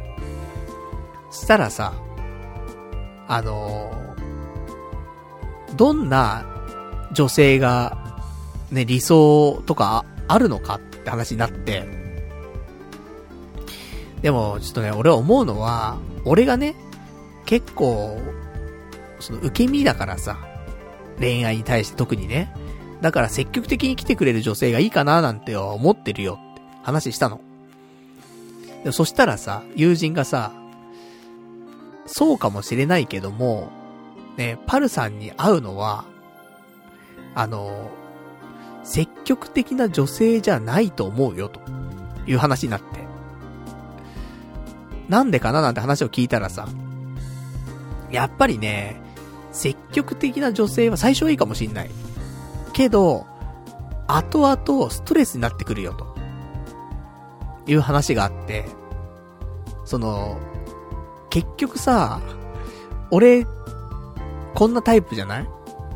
で、積極的な女性がいたとしたら最初はね、楽かもしんないよ、いろいろとね。まあその、出会いのところから始まり、ね、普通に、まあ生活する上でね、デートしたりとかそういうのもさ、向こう主体でね、いろいろ考えてくれたりとかしてさ、いいのかもしんないけど、やっぱ結婚ってなった時に、例えばじゃあね、俺がこうやって、いっぱい寝ちゃうタイプの人間だからさ、寝ちゃうとするじゃん。でもさ、なんか積極的な人っていうかさ、そういう人はなんか、辛そうだよね。監視されてる気がするかもしんない少しね。なんか叩き起こされたりとかさ、どっか行こうとかさ、行きたくもないのにとかさ。かそうなってっちゃうかもしんないよね。いろいろと。だから、なんだろうなって思った時に、その、積極的じゃない女性。まあ、言ったら受け身な女性だよね。の方が、合うんじゃないですよ。その結婚生活とか考えたらねって話をさ、友人がしててさ。でもそうやって思い返してみればそうかもしんないなっていうのがあって、あの、仲のいい友人。まあそれこそ毎日のように一緒にいたような友人。例えば、幼馴染だったりとか、まあ高校の頃の友人だったりとかね。まあよくそうやって、まあつるんでね、あの、いた友人はいるんだけど、思い返すと、これはわかんないよ。当人はそう思ってないかもしれないし、あの、それはなんか、そうじゃないよっていう話になるかもしれないけど、ただ、意外と、その、友人、その、まあ、親友のようなね、友人たち、なんだけど、は、俺よりもアクティブじゃないっていう人は多かったなと思って。逆に、俺が引っ張るみたいな。そんなことあるなんて思う人いるかもしんないけど、まああるんだよ、そういうのもね。なんだかんだ言ってもさ、俺も、こうやってね、ラジオでさ、毎週いろいろ喋るわけじゃん？っていうぐらい、ある程度、なんか、ネタになるようなことはさ、毎週してるわけよね。だからさ、アクティブっちゃアクティブなわけよ。何かしら動いてるからさ、何かしらやってるから。なんだけど、あの、やっぱり、なんだろうな。そうやって、例えばだけど、じゃあカラオケ行こうとかさ、どっかドライブしに行こうとかさ、そういう話でもいいよ。っていうのが、俺の方が、その友人よりも、熱量が高いというか、なんだろう、だから俺よりも受け身だったりとか、俺よりもインドア派だったりとか、そういう友達が、すごい仲良かったんだよね。そう、で、そういうやつとは、すごく、長く付き合えるというか、俺も苦じゃないし。で、向こうは、まあ苦じゃないと思いたいけどね、わかんないからね、相手の気持ちはね。でも、毎日のようにずっと一緒にいたし、みんなね。だから、で、仲良かったと、俺は思ってるからさ。なので、で、二人でつるんでるような感じだからさ。だから、まあ、仲いいよ。ね。と思うのよ。高校の頃の友達とかだったらね、ほんと毎日、学校内ではずっとつるんでたし、まあ、学校外でもね、うん、休みの人も遊んでたしね、ちゃんとね。だし、ね、その、地元の幼馴染のね、やつとかに関しては、毎日うちに来るぐらいには仲良かったしね。だからでも、タイプとしては多分似てるんだよ。その、高校の頃の友達とか、その、地元のね、その幼馴染だったりとかっていうのは、ちょっとインドア系で、結構受け身系なのよ。まあ別に受け身ってわけでもないんかな。まあインドア系なんで多分ね。だからなんかあえてどっか出かけようとか、そういう感じなタイプでもないんだよね。俺の方が、どちらかというと、ちょっとどっか出かけようぜみたいな風になるぐらいな感じだったわけよ。だその方が、なんか、うまく回るというか、俺もストレスないしね。もともと俺も基本インドアだからさ、ね、どっか行こうどっか行こうってなると、しんどいと思うんだよね。だから、俺が行きたい時に、行くぐらいのレベルな方がやっぱりいいんだよね、多分ね。で、相手はインドア派だから、どっか行こうとはもう言わないし、俺が行き、どっか行こうぜってなったら行くぐらいのね、テンションだからさ。だそのぐらいの方が、長く続くというか、仲良くね、長く続くかなってちょっと思うと、積極的な女性とかアクティブな女性とかってなってくると、俺しんどいなっていうことを、ちょっとその友人のね、話から気づき、なるほどと。だからちょっとその受け身じゃないけど、受け身だったりとかインドアな感じの女の人の方が、結婚した時にはね、いいんじゃねえかなと。長く続いてね、あの、俺のストレスもなくできるんじゃないかなと。例えばこのね、ラジオ一本撮ってもさ、その、理解あるか、ないかでも変わってくるじゃん、いろいろとさ。俺が結婚した後もね、こうやってラジオやりたいとかってなった時に、まあ趣味じゃん、これはただのね。で、趣味を続けていく、いかないなんて話の中でさ、でも、ね、積極的だったりとか、そのアクティブな女性、自分の意志がゴリゴリあってさ、自己主張激しいような女性になってくるとさ、そんなのやめなさいよ。なっちゃうかもしんないよね。ただ、やっぱり、こういうのに同意してくれたりとか、いいんじゃないって言ってくれるような女性の方がいいわけだからさ。とかね、なんかそういうのも含め、なんかいろいろ考えさせられんなと思って。でもそうするとだよ。まあ、ちょっと、その、うまくいかない部分もあって。まあ、俺が受け身じゃん。で、求める女性は受け身じゃんってなると、どっちも受け身になっちゃうから、話が進まないんだよね。これは、良くないと。ということで、私ちょっと考え方を少し改めまして、あのー、最初の出会いだけはね、俺が、積極的に行かないと、この話がちょっと成り立たないんだなと思って。いうことにようやく気づきまして。だから、本当はね、思ってたの。俺はもう、受け身だから、積極的な、ね、積極的な女性と出会えたらいいなって思ったんだけど、そうじゃないと。違う違う。ね、そうじゃないと。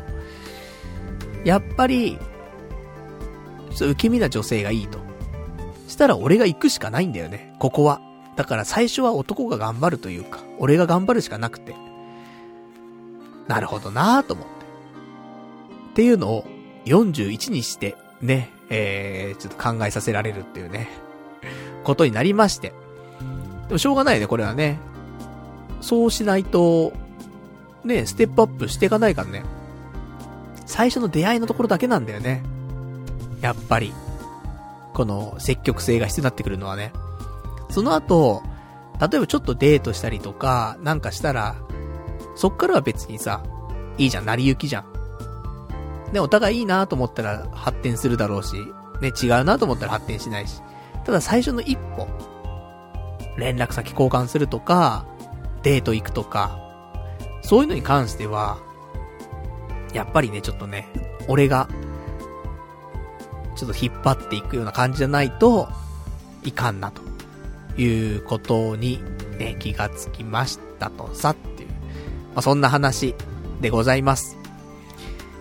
じゃあね、そんな話になりましたから、ね、今週もやっていきましょうか何をやってくんかって？そうです。あの、いつものね、コーナーでございますけどもね。じゃあこちらやっていきましょう。伴侶を求めて三千里。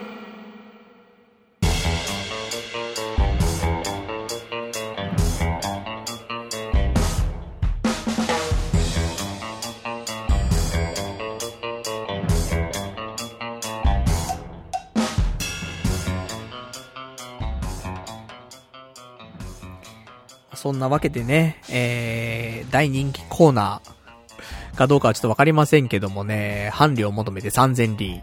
こちらのコーナーやっていきたいと思います。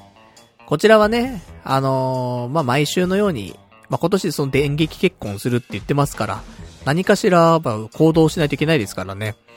なので、今週やった私のね、出会いにまつわるエトセトラをね、ちょっとお話ししていこうかなという、そんなコーナーなんですけども、今週も、ねちょっと、まあ、行ってきましたと。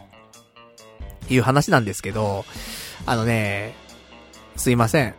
こっからどうやって発展させていけばいいのかちょっともう分かってないんですけど、今週もザ・シングルに行ってまいりました。うん。ただなんかちょっとね、ここから先の未来があんまもう見えなくて、さあどうしようかなーなんては思っている、ね、状況でございますが、ただ何もしないでね、動、動かないとダメですからね。一応動くは動くということでね。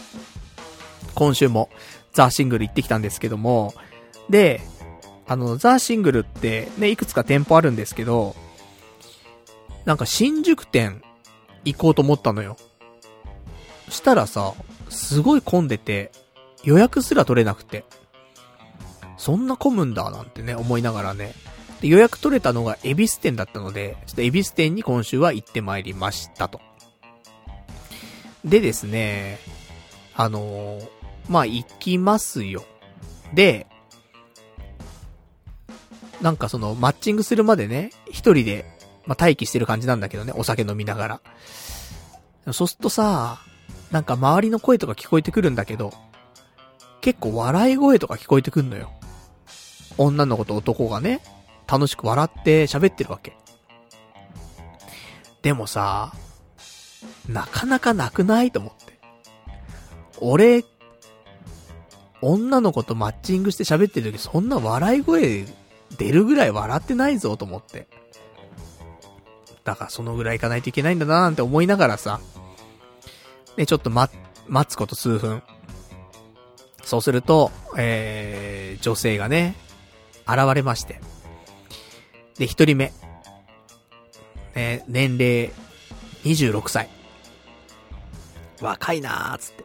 まあ、この辺はね、最後、その、アプリ上でね、お互いの評価をするんだけど、その時に名前とか、年齢とかは分かったりするんだけど、まあ、その前に名前とかね、自己紹介とかでね、一応するはするんだけど。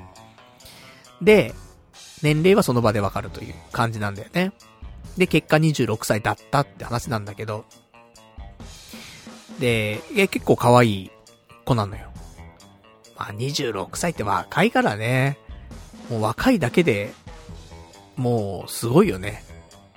だってもう15歳違うんだもん。エトどころじゃないんだもん。せめて、一回り、ね、エトが同じぐらいだったらさ、まあ、ギリギリ、ギリギリもギリギリよ、本当に。離れすぎだろうって話だけど、いや、まあ、ギリ、ねえ、江戸が一緒ぐらいだから、みたいな。なるかもしんないけど、もうそれ上、上回っちゃってんだから、26歳だったら。さすがにな、なんて思いつつさ。ね、ちょっといろんなお話してさ。でね、あの、自分41なんすよ、つって。ね、全然見えないとか言われて。ね、キャバクラか、ここは、と思って。なんだけどさ。ね、で、いろんな話するんだけどさ。ね、どういう人だとね、あの、どういう人がタイプかなとかね、そんな話も聞いたりとかしてさ。で、やっぱりなんか音楽とかさ、映画とか、そういうのはね、に、似てる、好みが似てるとか、そういうんだと、いいななんて思ったりしますよ、と。話があって。どんな曲聴いたりするのとかね、聞いてさ。で、なんか、あいみょんとかね、ヒゲダンとか、そういうの聞いたりしますよ、なんて言うからさ。あ、あいみょんいいよね、つってね。俺も、ね、その昔、あいみょんをね、すごい推してた時期ありますからね。あいみょん好きだったりもするんですけど。で、じゃあ、逆にどんなの聞くんですかって俺も言われてさ。あの、知らないかもしれないんだけど、つって。ね。新天地開闢集団ジグザグつって。ね、そこで出しまして。あのもうね、もう広めようと思って。ジグザグ広めてこう、スタイルでね、うん、ちょっと行こうかななんて思ってさ。本当はね、そこでね、あの、ゆうりくんとかさ、ね、ドライフラワーとかさ、あと、なんか、ね、高橋、なんとかさ。ちょっとわかんないけど、ね、魔法の絨毯とかさ、なんかいろんなあるじゃない？そういうのさ。そういうのにすればいいのかもしんないけどね。ここは違うなと思って。今一番熱いのを言ってくしかねえと思って。新天地開闢集団ジグザグです、つって。でもそれだけ言ったんじゃよくわかんないからさ。ミコト様の声がすごくて、とか、そ言ってもわかんないから。いや、なんかボーカルの人が、結構コスプレっぽい感じしてるんですけど、ビジュアル系の、つって。ただ、歌ってる人って、今の、その新生 WANDS の、ボーカルの人と同一人物らしいですよ、みたいな話をしたりとかしてさ。で、そんな、でさ、ちょっと、お話しして。で、あと、あのー、せっかくだからね、あのー、ちょっと聞いておこうかなと思って、リサーチじゃないけどさ。積極的な男性と、受け身な男性、どっちがいいって話を聞いて。したら、ぱ積極的な方がいいですねって、言ってた。うん。まあ、そうだよなーって。ね、受け身だとね、って。やっぱ女性で受け身、女性は基本的に受け身だと。積極的な女性ってやっぱり少ないよと。いう話らしいよね。なので、うん。やっぱ俺が、ね、積極的に行かないといけないんだな、なんていうことはね、そうやってちょっと思うところはありましたけどもね。まあ、そんな感じでございまして、ね、お話しして。でもあっという間に20分ですよ。で、チェンジ、チェンジっていうかね、女性の方がちょっと席移動になりまして。ね、なんか、そんなスマッシュヒットなお話はできなかったですけどもね。新天地開闢集団ジグザグをね、布教できたし、まあよかったかななんて思って。で、次の人。ね、すぐ来まして。で、この人、えー、後で年齢わかりますけどもね、38歳でした。ね、年齢も近いね、と思って。なんだけど、あのー、まあ、言ったらあれだけど、やっぱ、年齢いってる感じはね、多少、ありましたけどもね。で、なんかいろんなお話して、他のね、そのザ・シングルのお店の話とかしたりとかさ、して。なんだったんだろうなんかよくわかんない話で終わっちゃったんだけど、まあ、そもそも話がそんなにね、続かなくて。どうしてんだみんなね、話続かないときね。無理やりなんか話したりとかすっけどね。なんか食べ物の話とかさ。で、ねえなんか、合わなかったんかな？普通に。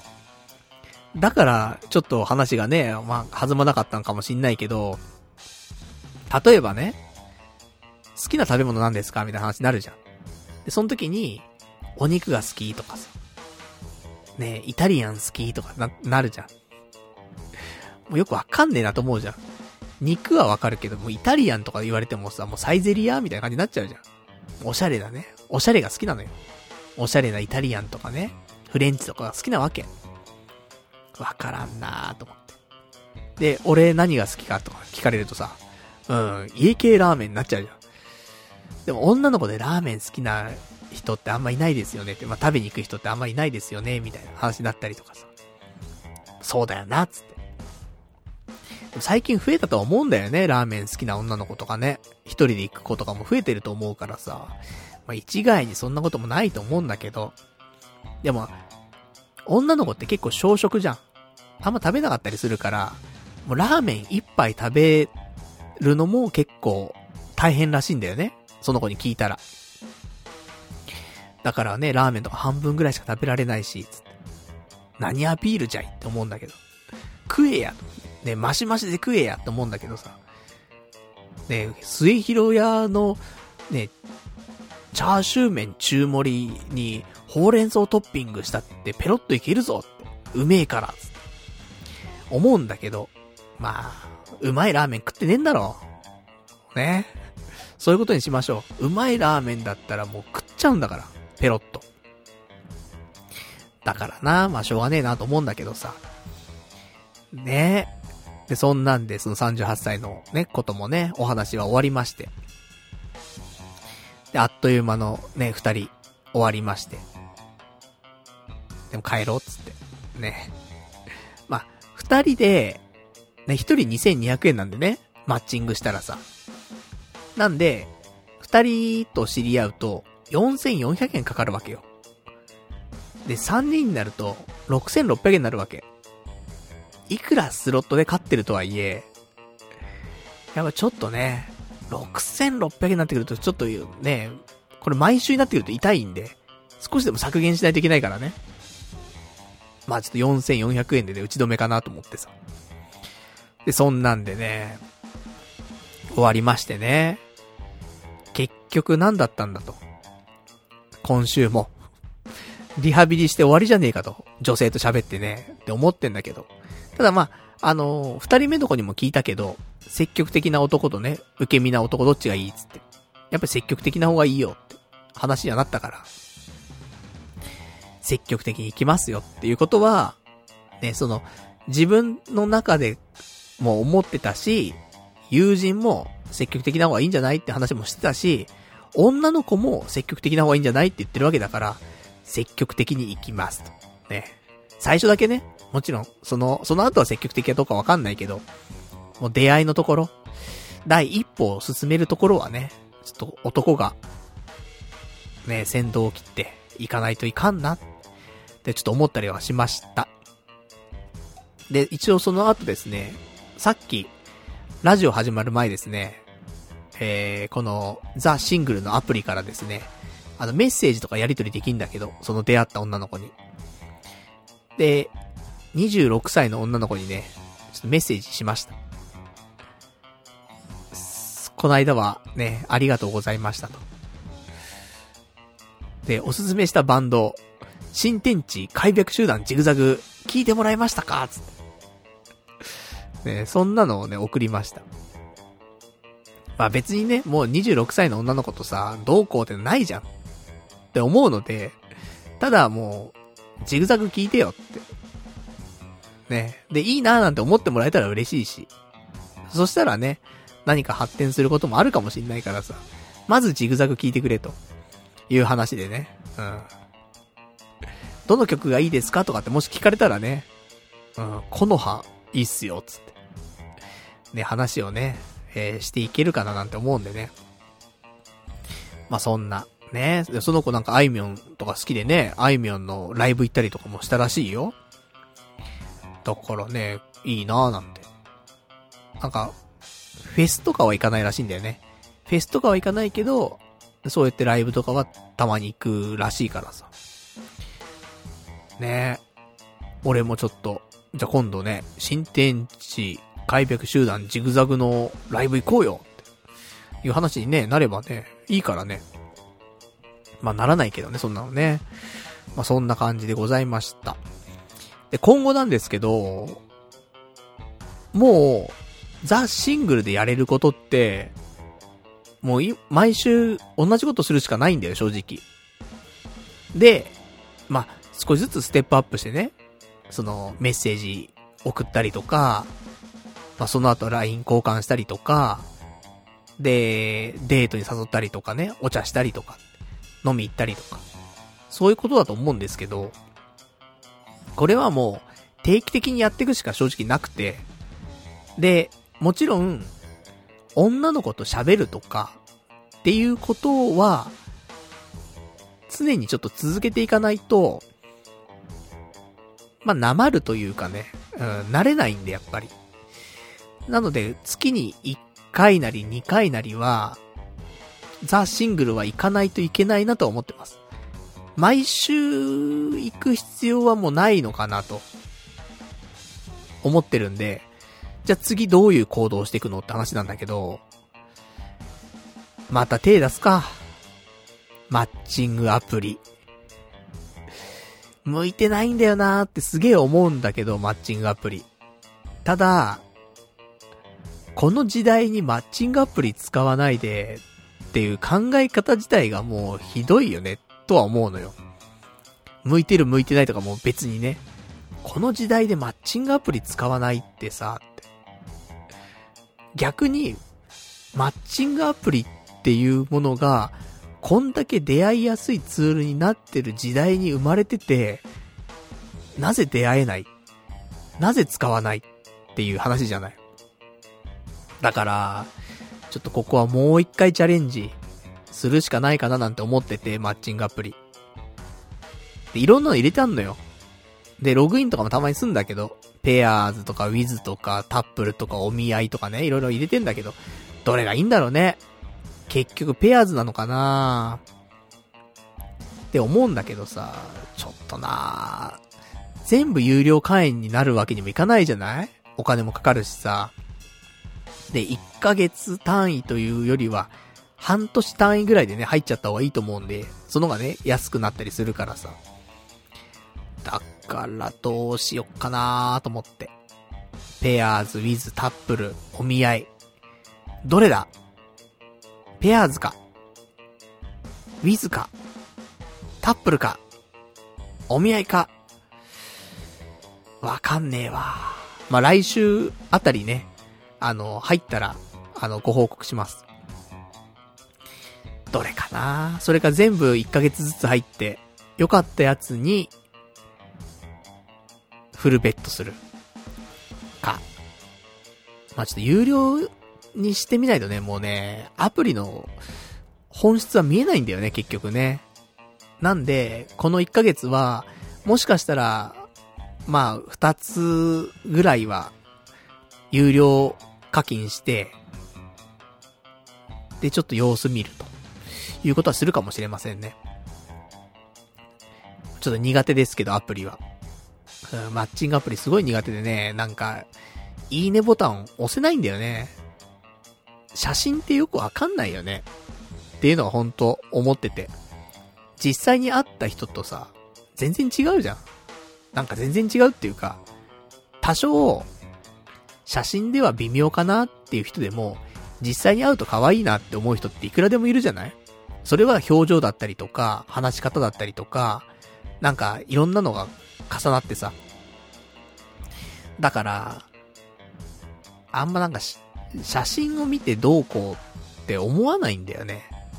だから、ザ・シングルみたいに、人と会って喋るみたいな方が、俺はいいなーって思ったりするんだけどね。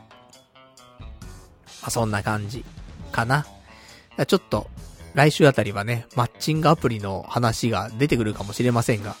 もしかしたらね、もう、デートとかしてるかもしんないから、来週ね。マッチングアプリして。明日、まあ、この後かもしんないよね。この後、ラジオ終わってね、マッチングアプリを有料会員になって、で、明日あたりにね、やりとりして、で、週末なんかにね、出会ったりなんかしちゃったりなんかしちゃって、で、月曜日のラジオでね、いや、実は、つって、マッチングアプリでマッチングしたんすよ、みたいな。話が、そんなうまくはいかないよってね。話ですけどご期待いただきたい。ね。新生パルナイト。ねちょっと頑張っていきたいなと思っておりますけどもね。じゃあそんな感じでね、えー、まあまあ、まあそのうちね、えー、まあ彼女もできるでしょう。ね、結婚もできるでしょうということでね、頑張って、ね、伴侶を見つけるためにね、あの、いろいろと試行錯誤していきたいと思いますんでね。あの、これからもね、ちょっと温かい目でね、見ていただけたらなと思っておりますと。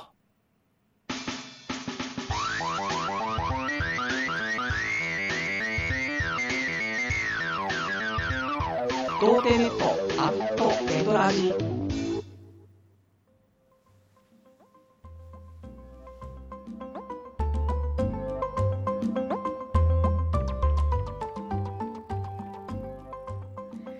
それではね、お時間ほど届きましたんで、お別れのコーナーしていきたいと思います。お別れのコーナーはね、今日喋れなかったこととかね、あといただいてますお便りなんかをね、ご紹介していこうかと思っておりますと。じゃあ喋りたいことだけざっくり喋っちゃって、あとお便りとね、いろいろとご紹介していきたいと思いますけども、えー、あと今週喋りたかったこととしてはですね、あ、ファイトクラブ？ファイトクラブの話どうする？一応見たんですけど、そのさ、みんなさ、ファイトクラブめっちゃ面白いよとかさ、もうバイブルだよとかさ、男が見るべき映画だよとかなんかね、言うからさ、それでハードル上がったのかもしんないんだけど、まあ面白かったよ。だけどなんか、そんなに そんなになんか響響いてないんだよね。そのなんか理解してないとかそういうわけじゃなくて、その後もちょっと考察のサイトとか見たりとか、なるほどなとかって思ったりとか、できる限り、ファイトクラブの面白さを感じようと思ってさ、そんだけみんなね、いいいいって言うしさ。だけど、なんか、そ、そんなに、来ませんでした。すいません。でも、映像とかね、その時代で見た、見たら、すごい最先端のね、映像だったよね。なんかもう、オープニングのところからさ、なんかもう結構ぬ、ぬるぬるしてるっていうかさ、映像がね、その CG っていう表現がちょっとあれなんだけど、なんか、うん、映像も新しかったし、その頃だとしたらね。だし、その、まあ、途中使われてるトリックっていうかさ、あるじゃん？結局終盤になってわかるトリックだけど、でもあの辺は、まあ、結構ありきたりっちゃありきたりじゃん。ちょこちょこと、そういうフラグは出てたし、で、ね、その手の映画も、その手の小説もさ、あるじゃん。中にはさ。だから、まあ、気づくは気づくしさ。ただ、それを気づいても、その、分かった後から、さあどうなるんだっていうのが面白かったりするわけだから、そこはね、別にいいのかなと思ってんだけど。だから、まあ、そこに対しての驚き、驚きは全然なかったのもあるよね。そこ驚きがあったら、なんか、おってなって、で、さらに、そっからの展開っていうのね、面白くね、見れたのかななんて思うんだけど。とかね、なんか、いろいろと。でも男はやっぱ、ね、拳で生きないといけないかもね。そうやってなんかさ、虚勢されて生きるような感じじゃなくてさ。やっぱその本能をね、出して、野生でね、生きていかないと。だからその、ブラッドピット、出てくんだけどさ。まあ男臭いわけよ。で、自信家なわけすごい。だでもこれだよなと思って。じゃあブラッドピットがすげえ金持ちで、どうこうで、みたいな話でもないわけよ。でもすごい自信があるわけ。それにやっぱ人は惹かれるわけよね。だから、ね、私よく言ってますけど今年ね、その根拠なき自信を持つと、大事だなーっていうのは思いました。やっぱ自信があるやつって自信があるよね。まんまだけど。なんかやっぱりね、自信がないやつは、自信がないよ。まんまなんだけど。そういうことだと思うわ。なんだろうね。根拠があろうがなかろうが関係ないんだよね。自信がなさそうなやつは自信がないし、自信がありそうなやつは自信があるんだよね。それは根拠関係なく。で、そう、自身がそう思ってれば、それは、やっぱり、表に出るし、人に伝わるよね。っていうのはあるので、やっぱ自信持って、いかないといかんな、っていうのもちょっと感じたかな。そんなファイトクラブ、でした。うん。なんかこういうところが面白いよとかね、うん。こういうところ考えさせられなかったとか、そういうのあったらね、ぜひね、教えてほしいななんて、ちょっと思います。ね、映画を、ね、最近見てますね。先週は、ラジオの時間、見たりとか。で、今週はファイトクラブ見たりとか。週に1本ぐらいね、映画見れるとね、いいなぁと思うんだけど。だから、せっかくだからね、あの、俺もハンバーガーをね、毎日食べてたから、スーパーサイズミー、見たいななんてね、ちょっと思ったりすんだけど、見れっかなちょっと週に1本、2週に1本ぐらい、ね、見ていきたいなとはちょっと思っておりますけどもね。まあ、そんな映画だったりとか。それなんか呪術回戦の映画、100億円突破したらしいね。興行収入。そんな行く？って思ってんだけど、エヴァでさ、新エヴァで100億、やったーみたいな感じじゃない？呪術、そんな行く一発で、ってちょっと思ってんだけどね。ちょっとその辺もびっくりしたわ。そんなあっさりかよ、と思って。とかとか。あとは、今週ね、喋りたかったことなんですけど、えー、来週に回しましょう。ね。膣内射精障害に俺はなる。ドンってやつはね、もうい、ほんとね、毎週書いてんだよ俺。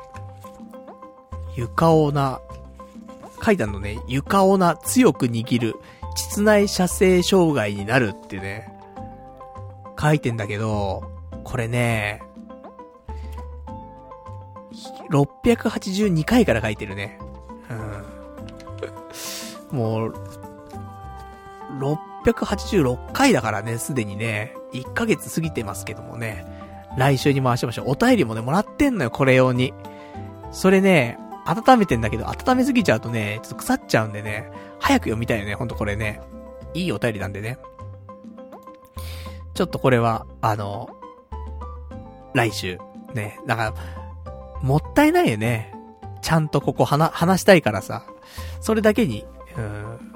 でも意外と最後、ね、最後までちょっと引っ張っちゃうと、喋れなくなって、来週は前半に喋りましょうか。オープニングトークで喋ろうか。室内、射精障害ね。そのレベルでいかないとちょっと読めなくなっちゃうかもしれないね。じゃあ、あとはお便りをね、えー、ちょこちょこ読んでね、いきたいと思いますけども。そうね、えー、ラジオネーム、どれがいいかなラジオネームが、これ、いこう。ラジオネーム、ラジオンマリオンさん。VTuber 配信で、えー、これから釣りに行くんだけど、釣りネタ、釣りネタの話って評判悪いのよね、みたいな言うとったけど、その釣りネタが好きじゃないって言うてるリスナーって、多くて2、3人やろう。童貞ネットの潜在リスナー100人に対して、そんなもんや。っていうか、その潜在リスナー全員そう思ってたとしても、100人やん。パルッチ今後1万人、10万人ってリスナー増やしていくんやから、自分の好きなことして、自分の好きなように喋っていけばええんやない。今年は自信を持つんやろ。それともパルッチ自身も、自身がおもろないって思ってるん？おいらは釣り話、旅行話、旅行話として好きな方やけどな。ただ最近のはどこに行ったのかも言わんし、旅行話の A 部分だけを削ぎ落としたみたいになってるのは残念やけどな。前にお便りで、最近また面白くなってきましたよ。そんな、えー、みたいなんあったけど、おいら的には、釣り話でどこに行ったか、言わんうちは完全復活とは言えんなって思ってるで、っていうね、お便りいただきました。ありがとうございます。ね、釣り話。さっきちょっとだけしましたけど、ね、なるべく控えていこうかななんていうね、ところでさ、やっぱ、やっぱ多かったなと思うのよ、正直。釣りの話が。ただ、まあ、それもね、面白いな、なんて思ってくれる人が、いてくれるのはね、すごくありがたくてさ、嬉しいんだけどさ。ただ、ね、どんどんどんどん、釣りの話もさ、まあ、両、いろんな意味があると思うんだけど、結局、毎週毎週釣りの話してるから、少しずつ少しずつ話もね、なんか、縮小しないといけないななんて思ったりとかするからさ、ね、具体的な話をどんどん削ぎ落とされたりとかもするだろうし、あとやっぱりね、こういうご時世でね、あの遠出してるなんていうこともあるじゃない？だからあんまね、どこどこ行った、あそこ行ったとかっていうのもね、あんま、大きな声で言うものでもないかななんて、いうところもあってさ。っていうので、どんどんどんどんですね、釣りの話も、まあ、いろんなところでね、うん、お話が、縮小していってしまったかななんていうのはありますけどもね。まあ、言ってますよ。だって、都内に、ね、そんないい海があるわけではないですから、東京湾がね、ちょっとあるぐらいでね。だ結局行きますよ。神奈川に。千葉に神奈川に行きますよね。だって、行ってるラーメン屋が神奈川なんだからさ。ね行ってるラーメン屋が千葉なんだからさ。そりゃそうなんだよね。でもなんか、あえて公言、ね、なかなかしづらいななんていうのもあってさ。ねそういう話してきませんでしたけどもね。まあ、今週は、ね、今週行った、あの、釣り場はね、えー、神奈川の茅ヶ崎の方に行ってきましたけどもね。もうよく行ってんのよ、茅ヶ崎ね。毎回毎回。ま釣れないんだけど、あんま釣れないんだけど、その、うまくないからね、釣りがね。だけど、そこ砂地なんだよ、結構。だから、ルアーで根がかりしないのよ。それがね、結構良くて、前行ったところとか他のところとかはね、やっぱね、すぐ根がかりしちゃうんだよね。だから本当に上層の方しかね、ルアーとかでなんか動かせなかったりとかして。だそういうのもあるから、その茅ヶ崎の方はね、結構良くて、で、ちょこちょこ、ね、行ってますね。茅ヶ崎率高いね、最近ね。うん。とかとか。そんな感じ。もし、ね、リスナーの方で、ね、茅ヶ崎近いよなんて人いたらね、あの、行くとき、伝えたら、一緒にね、釣りできるかもしんないよね。神奈川だ、千葉だね、そのぐらいだったら、結構ね、聞いてる人もね、いるかもしれないからね。で、釣りやってるよなんて人いたらね、あの、まあ、大体私、ね、釣り行くの土曜日なんですけども、土曜日ね、もしタイミング合えばね、別に何をするってわけでもないけどもね、釣りするだけなんだけどさ。で、その後もね、まあ、ラーメン ね、釣りしてラーメン行って帰るみたいな、そんな感じだけどさ。まあ、そんなんでよかったらね、ちょっと、あの、リスナーの方でね、一緒にちょっと釣りしたいよなんていう人いたらね、お声掛けいただけたら、まあ、そんな風にもね、ちょっと思っておりますけどもね。したらね、ちょっと釣りの話も少し特別感出てね、面白い話できるかななんて思いますし。ね、結局何でもラジオかよっていうね。そう。もうラジオのためだったらね、もう、魂売っていくんですから、私ね。まあそんな感じかな。じゃあ、まああともお便りもいただいてますけども、お時間結構来てしまったんだね。また来週にしていきましょうか。あとこれ最後読んで終わりにしようかな。ラジオネーム、羊ガエル水族館さん。パルさん、YouTube で全工程で検索してみてくれ。すべて肯定するっていうね、感じで全工程。いろんな女性配信者や VTuber が全肯定してくれる音声をアップロードしてくれている。いろ、えー、楽な体勢で寝転んでイヤホンつけて、こういうのを延々と聞いていれば、自然と根拠のない自信が湧いてくるかもよ。全自動の自己啓発書みたいなもんだ。根拠のない自信は、アラフォー独身男性に必須スキルだと俺も思う。頑張れ。ダッチワイフやアニメ、抱き枕もいいぞ。オキシトシンという愛情ホルモン、脳内幸福物質が発生する。10年前までは、生身の人間やペットに対してしか起こらないとされていた幸福物質だが、最近の研究で抱き枕やダッチワイフでも発生すると実証されたっていうね、お答えいただきました。ありがとうございます。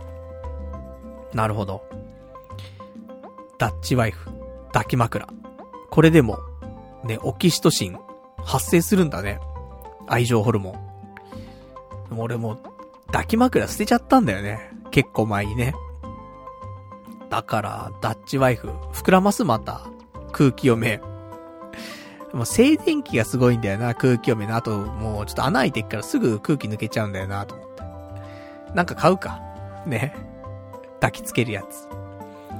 抱き枕とか邪魔なんだよね。使わなくなっちゃうとね。だからやっぱり、エアーな感じのワイフが必要かもしれませんね。うん。やだよな、でもな。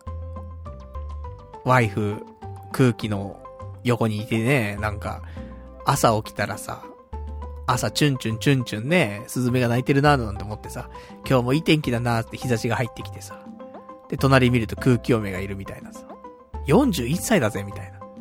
大丈夫かみたいになっちゃうけどね。でもそれでもね、愛情ホルモン出るんだったらいいかもしれませんけどもね。今足りてないからね、その辺がね。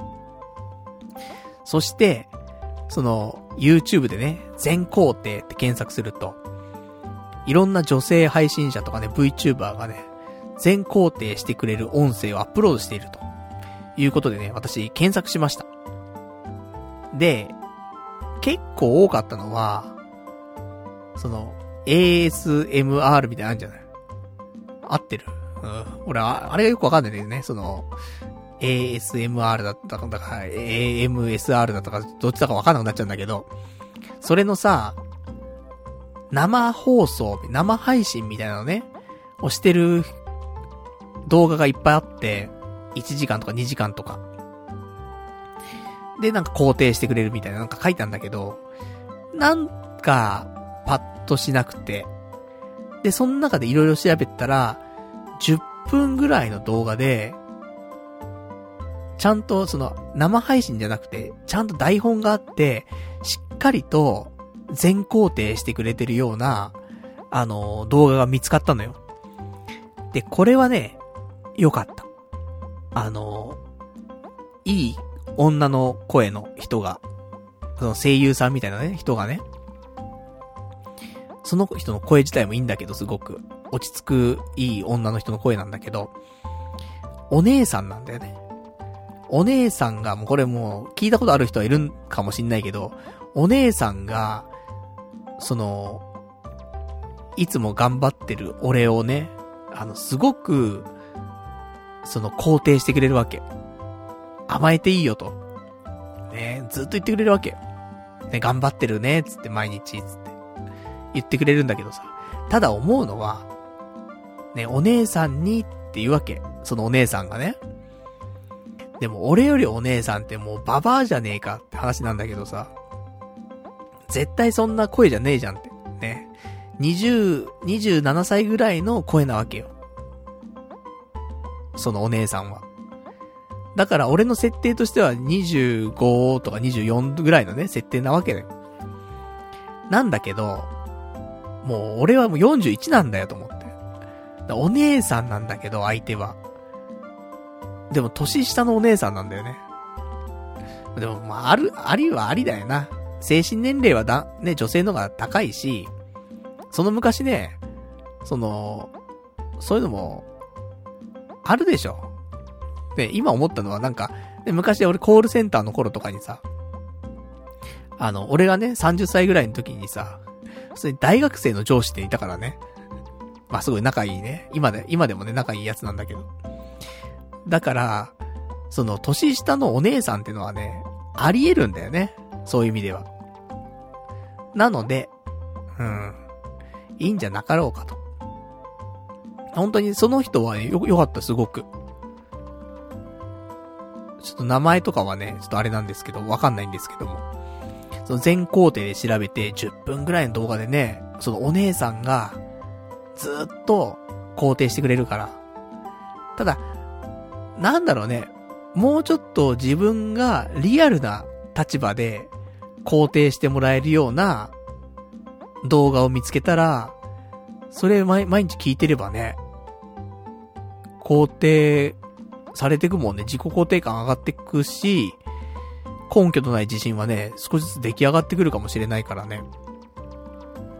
ちょっとその、アラフォーのおじさんが聞いて、全肯定してもらえるような、ちょっとそんなのをですね、見つけたいなと思っておりますけどもね。もし、そんなあなたにおすすめな全肯定動画はこちらみたいなのあったらね、ぜひ教えていただきたいななんて、ね、思っておりますけども。じゃあそんな感じでね、えー、今日も、まあいろいろとお話しさせていただきましたらね、お時間来ましたんでね、この辺で終わりにしたいと思います。じゃあ、来週なんですけど、来週は、えー、2月の14日、ね、バレンタインデーですね。えー、私はチョコ何個もらうんでしょうか。ね、また14日はね、22時からね、生放送していきたいと思いますんでね、よかったら、えー、遊びに来ていただけたらなと思っておりますと。YouTube でね、やっておりますからね。えー、そんな感じで、ねえー、ねもう、バレンタイン。全然 バレンタインなんてもうここ何年もね、何の思い出もないもんね。ここ10年ぐらい、十何年。やだね、それもね。十何年もそんな思い出ないなんて。あっという間だもんね、1年ね。気がつけば10年だよね。怖い怖い。ね。まあそんなわけでね。まあ今年も特に何もないバレンタインデーになると思いますけども、まあ来年はね、違いますから。来年はもう、ハッピーバレンタインになるように今年頑張るということでございますからね。なんとか、ね、来週も、伴侶を求めて3000里のコーナーもね、ちゃんと継続していけるようにね、何かしら動きたいと思いますからね。その辺もご期待いただけたらなと思っておりますと。じゃあそんなわけでね、えー、今日も長いお時間ね、お付き合いいただきましてありがとうございました。それでは、また来週お会いいたしましょう。さようなら